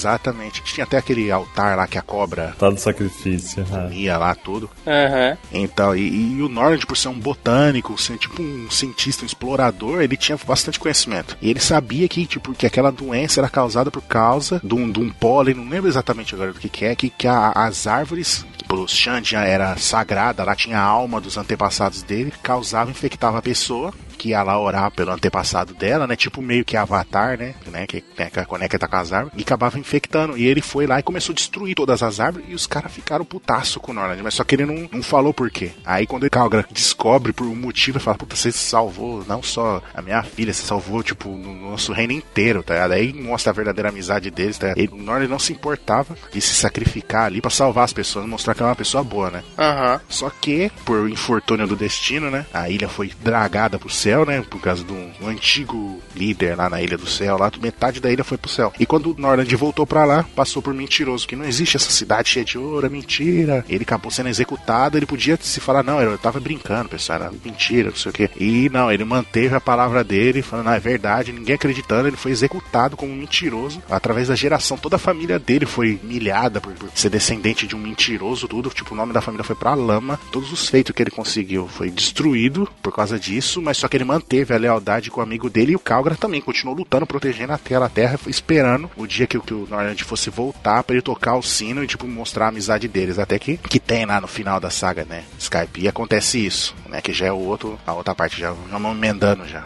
Que o Luffy t- promete isso pro, pro descendente do Norland, né? Essa, mano, é muito foda. Só de lembrar, eu fico emocionado. E eu acho que tem até um trecho que é muito foda, cara, porque é quando o, o chefe lá do Shandians, no momento atual, eles contam que o maior arrependimento do Calgara era que ele não podia tocar o sino pra ele voltar, porque o sino se perdeu, o campanário. Exatamente. Então ele chorava por conta disso. Foi, foi contar isso mesmo, na memória sua, não. O, o maior sofrimento dele era justamente ele não ter como se comunicar. E isso era muito foda, cara. Como ver de novo, é porque o sino servia pra ele encontrar também e tudo mais, né? Aham. E ele não tinha mais como ver o amigo de novo. O sino era uma forma dele mostrar que ele tá ali. É, que existe, a amizade deles ainda existe, entendeu? E quando o Luffy derrota o Enel e acerta o Enel, faz o Enel bater no sino, o sino do Badalar faz aquele blão que escuta por toda a ilha, toda a ilha, inclusive em Jaya, e o Cricket chorando, fala, puta, você cumpriu a promessa do... do- E era um som de sino que vinha do céu, cara, tipo, do nada, né? É, parece ser tipo um trovão, assim. E tanto quando o Enel dá aquele raio dele meio que explodindo no sino ali, se arrebentando no sino, dá um, re- um reflexo e a gente vê a sombra do Luffy, aí você entende tipo tudo, você fala, puta, aí ele chora ali, fala, puta, o garoto cumpriu a promessa e o desejo do meu antepassado, de todo mundo ali, entendeu? Nossa, é- cara, é muito foda, é muito foda. assim. É um dos meus momentos preferidos, assim. É um final muito incrível. É, e logo mais adiante, assim, logo depois a gente tem o começo da saga da Ship 9, né? Water 7 ainda, no caso. Que a gente tem o começo, assim, da despedida do Merry. Eles começam, na verdade, a, a aceitar, né? Eles estão aceitando já que não tem jeito. O Mary não serve mais pra navegar. E o Caco faz a vistoria. E ali começa a ter já uma intriga entre eles, né? Porque o Soap não, não quer aceitar. Que o Mary já não dá mais conta, né? Não quer aceitar que o Mary tem que ser abandonado, né? Uhum. Eles vão lá e falam: não, a gente vai chegar com os melhores carpinteiros do mundo aqui que estão nessa cidade. A gente vai dar todo o dinheiro que a gente pegou lá em, em Skype, ouro, tudo aquelas coisas. A gente vai consertar os Mary e a gente vai continuar a viagem, né? Aí eles: é isso mesmo, todo mundo mó feliz assim, né? Aí eles chegam lá e o Caco, né, disfarçado, fala: não, vou olhar o navio pra ver como é que tá. Aí ele vai, chega lá, o Zoro acha que é o Zop, ignora ele. Aí ele olha a quilha do navio, ele vê que tá trincada a quilha. É tipo como se fosse a- a- o esqueleto, né? A coluna do, do navio. Exatamente. E eles falam lá, tipo, tudo bem, a gente tem dinheiro. Aí ele fala: Não, não tem jeito. Se vocês navegarem mais um pouquinho que seja, a quilha vai quebrar e o navio vai afundar e vocês vão morrer. Esse navio não é mais nem um navio, porque um navio que não consegue te levar pra próxima ilha não pode ser chamado de navio. Exato. E- Então, se eu fosse vocês, eu usava esse dinheiro e comprava um navio, mandava construir um navio novo. A gente faz pra vocês e é isso, porque aquele navio já era. E depois dessa cena é a reunião deles, né? De noite, que eles se reúnem no, No Mary mesmo. dentro do Mary, e aí eles começam a conversar. Eu acho que é uma das cenas que eu, que eu fiquei mais chocada com a seriedade da cena. Eu não sabia pra quem torcer, cara. É, todos eles muito sérios. Tipo, eu não vi. Tipo, foi como se toda a essência de humor da história do anime tivesse sido. desceu pelo ralo e ficou ali só um momento crítico e, e sério realmente. E você vê que eles estão de fato brigando ali, que eles estão discutindo. E, e isso daí, pra mim, foi uma coisa muito chocante, porque o tempo todo você tá vendo, mesmo em momentos em que eles discordam, você vê um, um certo humor, uma certa descontração. E ali é, é aquele momento que você tá com uma pessoa e alguém briga uma com a outra, fica um silêncio e fica assim, tipo. Né? Não foi, foi sério, né? Ali era a decisão sobre a vida de um companheiro deles, né? Sim. É, porque o Zop tava convicto disso por causa de lá, mais uma vez, Skyria. Que enquanto tava todo mundo lutando, o Zop ficou sozinho onde tava o Mary. E ele viu que O Clabaltaman. Clabalterman. É, exatamente. O espírito do Mary ali con- se consertando. E tanto que o Zop fica emocionado, ele chora, fala, não acredito nisso, que eu tô vendo isso. Então, tipo, o Mary tipo, era mais do que um simples navio, entendeu? Era um companheiro deles. E o louco foi que o Mary foi em modo galinha, e quando chegou lá, depois que o espírito consertou, eles olharam, ué,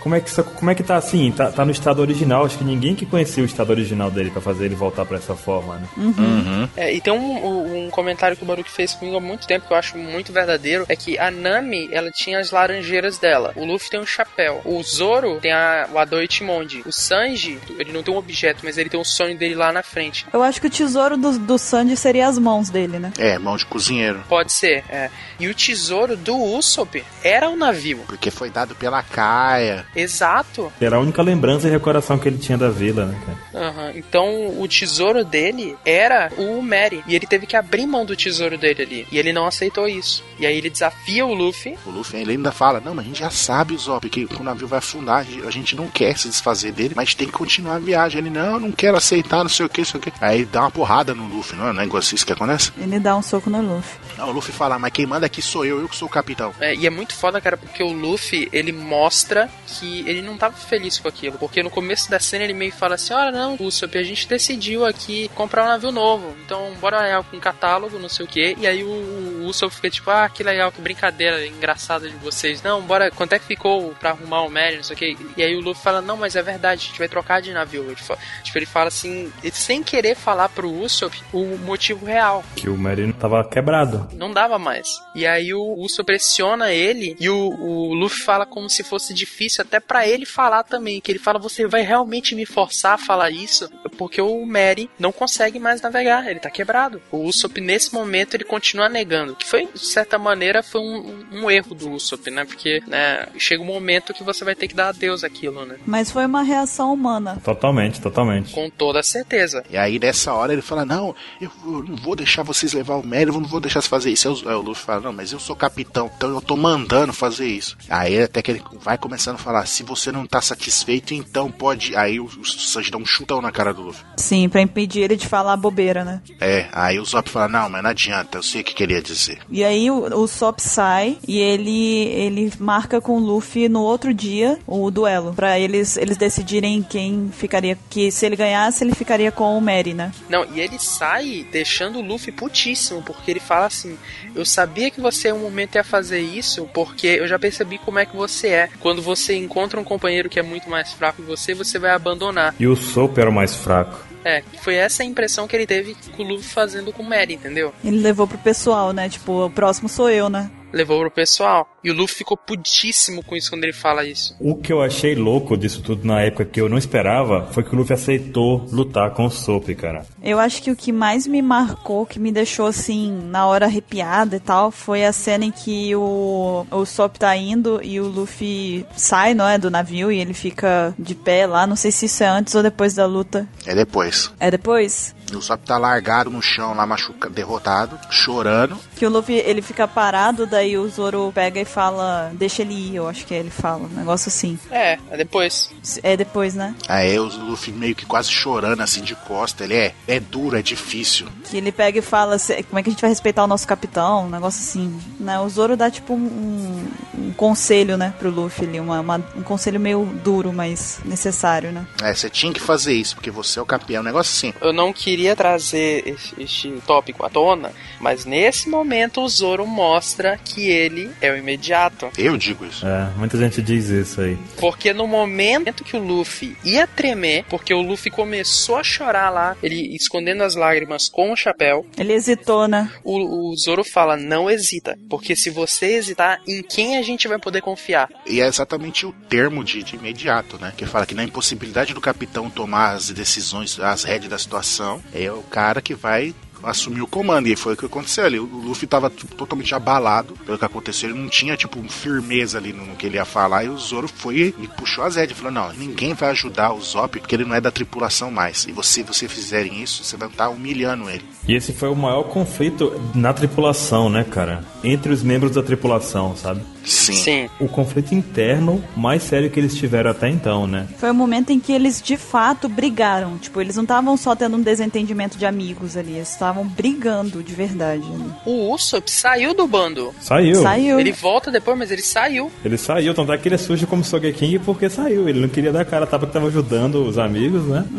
Mas assim, a luta entre os dois foi muito marcante também, que o, o Sop lutou com tudo que tinha, cara. Ele conhecia as fraquezas do Luffy, ele conhecia. E ele sabia que ele ia perder. Ele sabia, mas ele lutou com tudo que tinha, cara. Foi a melhor luta do Usopp. Ele tinha acabado de voltar do Skype, então tinha os Dairos lá, e ele fez uso de tudo que ele conseguiu imaginar. Fez explosão de gás, fez taxinha no chão, fez de tudo, cara. Bomba de fedor. Bomba de fedor. Ele usou a criatividade, né? Deu tudo que ele podia. Exatamente, faz a gente pensar assim, caramba, por que, que o Zop não luta com essa seriedade quando tipo, tá enfrentando inimigos? Porque ele é assim, um, tipo um guerreiro foda. Sim, é a melhor luta dele. O negócio é que quando acontece isso, ele corre, ele foge, né, cara? Exato. E agora, nessa do Luffy, ele não recuou, ele falou, eu vou com tudo porque eu quero o Mary, entendeu? E engraçado também foi a solução que o Oda encontrou por causa do Mary, porque o, o Frank, quando construiu de novo, construiu o Sunny, ele reaproveitou lá, fez um mini Mary, ele fez um Sunny baseado no Mary. Ele fez uma forma de levar o Mary junto, né? É, o Sunny virou uma continuação espiritual. Então,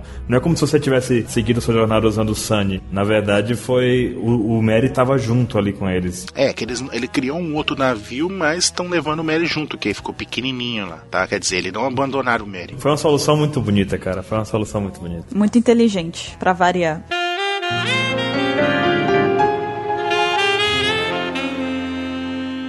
E depois disso, em Walter Seven, nós tivemos o passado da Robin. Na verdade, em- já em Enies Lobby. Já é quando eles estão lá no, na prédio da justiça. Lá. É verdade. Que a gente vê só o Blueno lá chegando no ouvidinho da Robin e falou assim: CP9, CP9.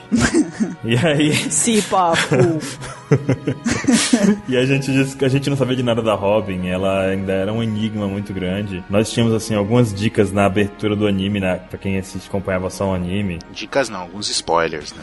A Robin era outra, inclusive, que as pessoas pré-julgaram algumas. Com certeza. Que ela entrou no bando, ela caiu de paraquedas no bando, sem motivo nenhum. Ela, ela pediu pra entrar. Eu posso entrar, Luffy? Pode. Ok. Não, ela deu um O motivo. motivo dela é muito idiota, né, cara? Ah, eu posso entrar na depuração? Por que que você quer entrar na depuração? Porque vo- eu tinha um plano e você destruiu tudo que eu tava querendo fazer e agora eu não tenho objetivo na vida. Eu queria morrer e você me salvou. E agora? Agora você vai ter que me engolir. É, é, agora minha vida tá nas suas mãos. Você vai ter que me carregar junto, porque você salvou minha vida. E ele aceitou. Ah, ele tá bom. E aí, muita gente ficou, passou até o arco lá, a saga de Skype, o tempo inteiro meio olhando torto pra ela. Tipo, ah, quem é essa essa estranha aí? O que, que ela tá fazendo aqui? Detalhe que ela não chamava ninguém pelo nome. Não, era sempre narigudo com. Cozinheiro San, Espadachim San. Capitão Sam. Ela não tinha nenhum tipo de afinidade com eles ali ainda. Isso também foi muito engraçado de perceber, cara. E a Robin, nesse período, antes do flashback em si também, antes de mostrar um pouco do passado dela, nós não víamos expressão nenhuma da parte dela, né? Nós não sabíamos por que, que ela era daquele jeito, como a gente sabia dos outros, como a gente falou no caso da, da Nami e tudo mais. E a gente sabia que ela lia os ponegrifos lá, e ela teve a oportunidade de ler um na Ilha do Céu, mas em Skypiea ela ficou o tempo inteiro, ou grande parte do tempo, sozinha andando por lá, não foi? Aham. Ficou turistando. É, turistou sozinha lá, então a gente não teve interação dela com o pessoal. E aí a gente viu ela se sacrificando pelo bando e tal, e quando mostra o caso de O'Hara, o flashback dela em si, meu Deus do céu, cara, a gente via que ela era o demônio de O'Hara, aí todo mundo pensava, é o capeta de O'Hara.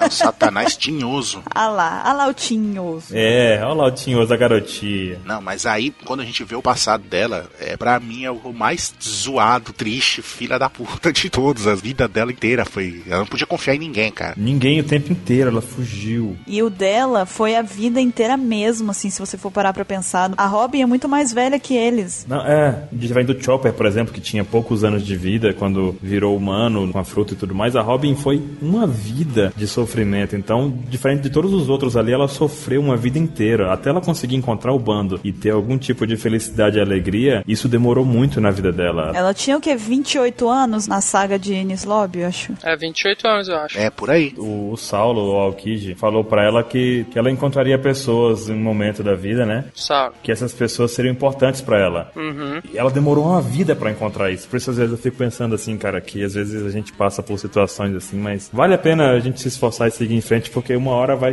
chegar pessoas, vai chegar momentos, e a Robin foi isso, né? Chegou um momento, chegaram pessoas pra ela que mudaram a vida. Não, se vocês conseguem imaginar que você, desde criança, tirando ali a parte da infância, dela bem pequenininha, né? Tipo, que ela viu todo mundo que ela gostava, que era, o- era o- os exploradores, os arqueólogos lá, serem executados na frente dela. Não, não só eles. A, a ilha dela foi destruída, reduzida a pó. Exato. Não, então, era todo mundo que ela conhecia ser executado e morto na frente dela. O único amigo dela morreu congelado. No dia do Buster Call, ela perdeu literalmente tudo. Tudo que ela conhecia na vida desapareceu. Ela só tinha ela mesma depois do Buster Call. E a partir daí ela não podia confiar em mais ninguém. O mundo inteiro era inimigo dela. Porque falar, ah, não, pegar essa menina e vou entregar e ganhar dinheiro. E o Sauro foi muito importante, cara, o Sauro na vida dela. Ensinou a ela a sorrir, cara. É. Você tem noção do que, que é isso? Ensinou ela a sorrir, porque ela não sabia o que, que era isso. E criou nela o sentimento de esperar, né? E ela já tinha um pouco do que o Chopper passou, porque como ela era uma usuária de Akuma no Mi, ela sofria preconceito das crianças. Ela era tida como uma aberração. Sim, ela era estranha. É, ela também viveu à margem, né? Aham. Da sociedade. Cara, ela não teve folga, ela não teve f- um, um período assim, tá tudo bem, na vida inteira. Olha só, ela tinha 28 anos. Ela- eu não sei quantos anos ela tinha na- no. Um flashback lá no começo? No flashback dela, mas foi, sei lá, pelo menos uns 20 anos aí dela fugindo. Foi. Sim. Pelo menos, entendeu? 20 anos dela vivendo nessa vida infernal. Sozinha, porque ela não podia ficar um período num lugar só, ela tinha que sempre ir mudando. Sem ninguém, ela viveu sozinha. Ela tinha que ir mudando, por conta disso ela não tinha ninguém, ninguém. Pessoas convenceram ela de que ela não merecia viver, ela não merecia ser feliz, ela não merecia ter amigos. É porque o pessoal primeiro que se assustava, né? Demônio de O'Hara, meu Deus, o demônio de O'Hara está aqui. E pro povo O'Hara é um lugar que tinha as piores pessoas que estavam em O'Hara, né, e tudo mais. Criou aquela, aquela imagem falsa de tudo mais. É, O governo deu a imagem que ele quis pra O'Hara. E o mundo engoliu. É, o mundo aceitou, tipo, é o que o governo tá dizendo, vamos confiar. Mas não tinha como saber também, né? Então, manipulou o povo. É. É a uni- ó, olha, olha o nível de, de vida escrota que a Robin teve durante boa parte da vida dela. Que a única pessoa que, entre aspas, ela podia confiar era um cara que tava, não escondeu o jogo dela. Chegou e falou: Não, eu quero você porque você sabe ler isso aqui. E eu vou te usar e você vai ser parte do meu bando. Beleza, aí o crocodilo. Ok, é você. A pessoa que ela podia confiar era o cara que falou na cara dela que só ia usar ela. Tipo, você tem noção que, como é que é uma vida desgraçada de uma pessoa teve? Cara, é muito triste ver o passado dela, né? Aí nesse momento ela vê que o pessoal enfrentando, declarando guerra contra o mundo inteiro, só pra poder ter a amiga de volta, cara. Isso é mu- é muito significativo. E é incrível também que com um passado desse, sendo tratada do jeito que ela foi tratada, né, tipo, uma pessoa completamente descartável, enfim, inútil, que as pessoas não querem, uma criminosa e tudo mais, ela ainda conseguiu crescer como uma pessoa boa, né? Exatamente. Cresceu sendo uma pessoa que quer fazer o bem, acima de tudo. Isso é bem interessante. E se for parar pra pensar, o único momento que ela sorriu depois que era criança foi durante a festa lá em Water Seven. Que ela vendo o pessoal brincando, zoando, um tirando sarro na cara do outro, pulando lá, igual uns malucos. Ela, tipo, você vê que ela sorri, ela dá uma risadinha assim, você fala, cara, aí você para e pensa, caramba, desde que ela entrou no bando, ela não sorria, nem sorria, ela sorria. É porque quando ela tá lá em Water Seven, que ela vê aquela palhaçada toda e tal, ela já tinha passado por uma aventura com eles em Skypiea. E ali ela tava começando a fortalecer um vínculo com eles. Ali. Ela começou a criar laços. Tanto é que quando ela vê que a, a CP9 tá lá em Water 7, você vê a dor dela de ter que largar eles, abandonar eles. Porque ela de fato tava começando a criar um afeto por eles de companheiros e tal. E aí ela vê que mais uma vez o passado dela, a vida dela influencia na vida, no decorrer, né, do futuro dela. E aí você vê o pesar dela de ter que eh, abandonar eles. Tanto que o que ela faz, ela faz pra salvar eles, né? Que a gente comentou em outro cast. Ela é, preferia morrer. Do que perder a vida. Caramba! Meu Deus, cara, por que você disse isso? Desculpe, Anson. Sabe o clima? Ah, acabou o clima. Pô, acabou. Próximo. Esse clima nunca voltará. Desculpe, gente, desculpe. Mas a cena dela lá na, na torre, olhando pros Mugiwara do outro lado, que essa cena demorou 300 anos pra acontecer no anime, porque teve infinitos fillers lá mostrando, voltando a cena 300 vezes, mas aquela cena lá, inclusive é a cena que eu mais gosto até hoje, a mais marcante pra mim do anime, da Robin fazendo aquela retrospectiva e ela se convencendo de que ela podia viver, que ela, ela era merecedora de viver, que não era um pecado ela estar viva e que ela queria ter amigos, isso não era errado, isso não era errado. E aí quando ela, ela explode, né, ela finalmente fala que ela quer viver, ela assume, pede pra ir, pra eles levarem ela pro mar com eles. Aquela cena ali, pelo amor de Deus, aquilo ali não tem condição, aquilo é uma flecha direto nos meus feelings, não tem condição. Aí vale o negócio. Quem assiste o anime e vê du- a dublagem, os dubladores são em japonês, cara, mas é tão emocionante aquela dublagem. Caio, coloca o sonzinho dela falando. E que tem? E que tá?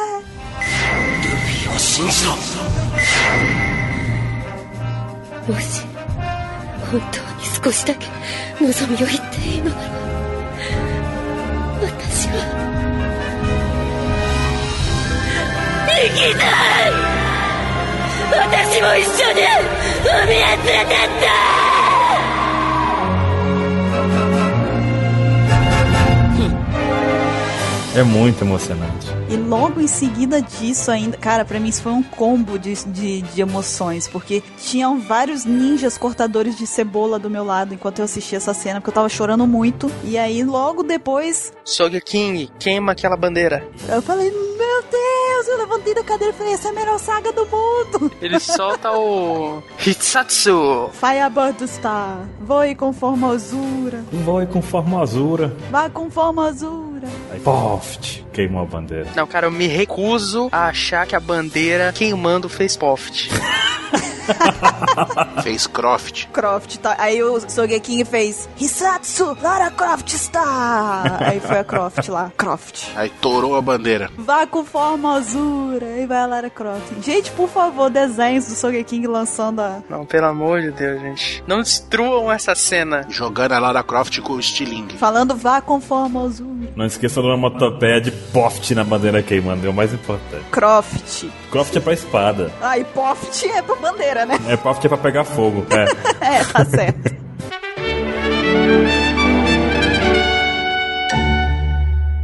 E nessa saga também a gente tem um momento maravilhoso, que é a luta do Luffy contra o Bluno. Que ele faz todo aquele discurso de que ele precisava evoluir, que ele não via como, e que aí eles mostraram um meio e ele ativa o Gear secando. Que pra mim foi o maior passo que o Luffy já deu no anime. Foi o Gear secando até hoje, mesmo depois do Gear 4. é porque o Gear Sekono tá em todos, né, cara? Tá em todas as outras técnicas que ele usa. Sim, Star Meado. que, cara, é muito foda, velho. Porque ele, tu vê que ele pula, sei lá, 70 níveis ali, sabe? O Luffy, eu sempre falo, eu gosto de falar isso, cara. Ele tava, tipo, matando o Poring antes disso. E do nada ele tá atacando o Baphomet. Mas aí que tá, parece que ele subiu, ele tava level 50, mas não tinha distribuído os pontos de status ainda, sabe? Aí do hora pra outra ele falou agilidade, agilidade, colocou todos os pontos que ele tinha de habilidades. Aham.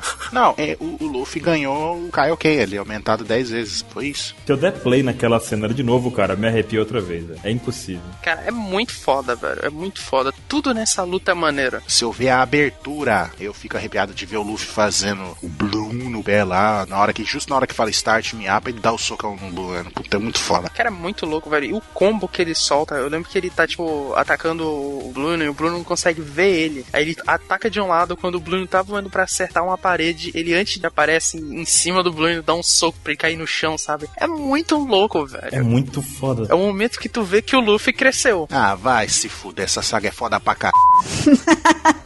o Oda tava de sacanagem nessa época. Cara, se eu for comparar com outro anime, que- outro anime que eu assisti na época, assim, que me deixou chocado também, foi o Goku virando o Super Saiyajin. Pra mim foi o Luffy usando o Gear Second, sabe? É aí, cara, é nesse nível. Zap, zap, sabe? Tu, ah, meu Deus, que loucura, cara. E agora, velho? Ninguém vai parar o Luffy. Aí chega mais pra frente, né? Né, Chega mais pra frente, não, alguns episódios depois, o Lute. Alguns episódios depois. Aí o Lute chega, surprise, motherfucker. Muito foda, cara, muito foda. Nossa, essa luta e o final dela com o Bruno falando assim: Eu tenho o TK mais forte da CP9. Aí ele TK, go! E o Luffy solta um jet bazooka nele. Cara, é muito irada Nossa, essa cara. cena, nossa velho. senhora, nossa senhora. E aí ele cai tremendo, moro? Aguenta 10 minutos de porrada comigo, valeu?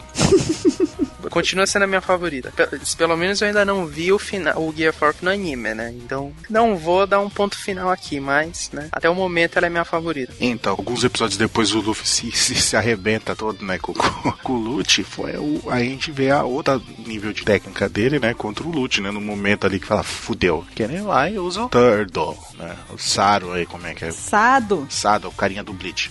Sadomasoquista. Então, é, aí ele pega o dedo dele, assopra, Super natural. supernatural, a mão dele fica gigante, Quem nunca? Quem nunca faço estudo de pica-pau já fazia isso e o Jerry também. E ele dá um puta de um socão, velho, no, no, no loot, que estoura, acerta o loot, estoura a parede, arremessa o loot na casa do chapéu dentro do navio, lá atrás e depois dá um pisão e estoura o navio, não é isso? É isso mesmo. É, cara, é muito foda isso. Ele bota, ele tá na mão, aí o A passa da mão, vai pro pé, você fala, cara, eu nunca imaginei isso. Aí ele dá um chutão, estampo, tá. É que ele é tipo aquele balãozinho comprido que você vai fazendo amassando e dobrando e fazendo bichinho. É isso que faz Water 7 e Lobby ser uma saga tão foda. Ah, mais foda. Porque, cara, é uma coisa atrás da outra. Você tá com a cabeça explodindo por causa de uma coisa, acontece outra, explode de novo. Aí acontece mais uma que acontece. É o tempo inteiro. O tempo todo, muita emoção, cara. Não tem como. Essa saga, pra mim, ainda é a mais foda de todas. Não tem ainda. Não, ainda não teve condição. É a saga mais foda com as aberturas mais foda. O Luffy se superou demais nessa saga. Sim. E, e, cara, é muito louco porque é engraçado ver a reação do Lute,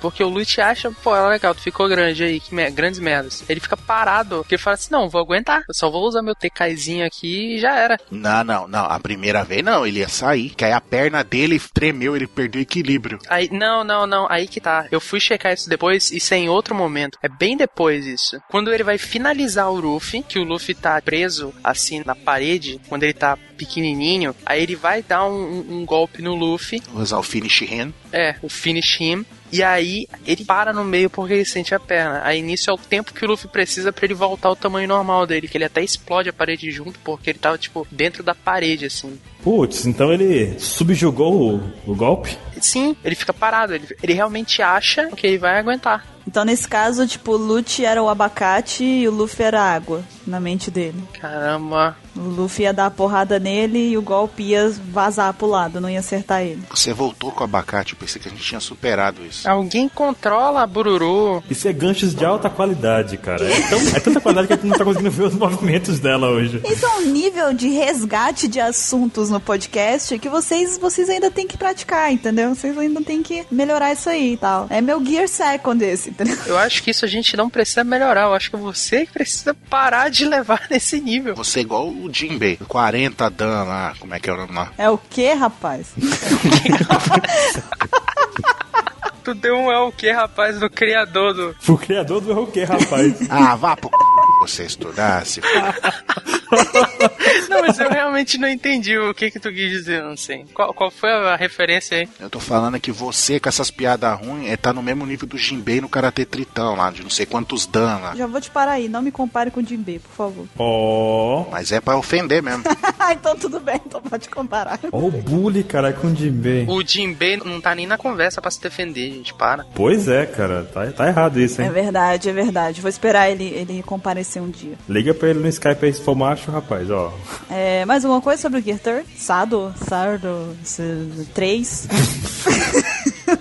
Acho que nada. então, neste Apex Cash a gente vai parando aqui no Gear Second e no Gear Third. Que tá, a loucura tá demais. Como vocês podem ter percebido, a gente fez um apanhado bem geral das sagas. A gente tentou pegar os momentos que a gente achava que era mais marcante, mais impactante. Obviamente que a gente esqueceu de cenas e momentos e tal. Então, agora é a vez de vocês que estão escutando o Apex Cash de comentarem, mandarem e-mail pra gente, compartilhando os momentos que vocês acham que é marcante e tal. Tentem se ater a- até este momento que a gente parou aqui, porque a gente pretende fazer outros OPEX Caches de outros momentos. Então, participem, mandem pra gente. Digam entre esses que a gente falou também qual que vocês acham que foi mais marcante. Isso de ser marcante ou não também é muito pessoal, né? É muito subjetivo, muito. Pode ter um momento que pra gente não é, ou pro público geral não é impa- não é impactante, mas que representa muito da vida daquela pessoa, né? É verdade. Por exemplo, vai que alguém achou marcante que o Farafra tava vivo depois da guerra. Nossa, Caraca, sempre- meu eu Deus. acho que teve, né? De acordo com o que eu passei no Japão. Vai que alguém já tomou um raio na cabeça e saiu vivo. A explosão do Pel foi bem impactante, foi bombante, entendeu? Não, cara, cara, alguém termina isso, pelo amor de Deus. Ela tá impossível. Foi uma participação explosiva. Não, cara, ela continua. Curtem, comentem aí, compartilhem. e é isso aí, pessoal. Falou, pessoal. Tchau. Mais podcast como esse aqui você encontra no Manual do Mundo. Adeus.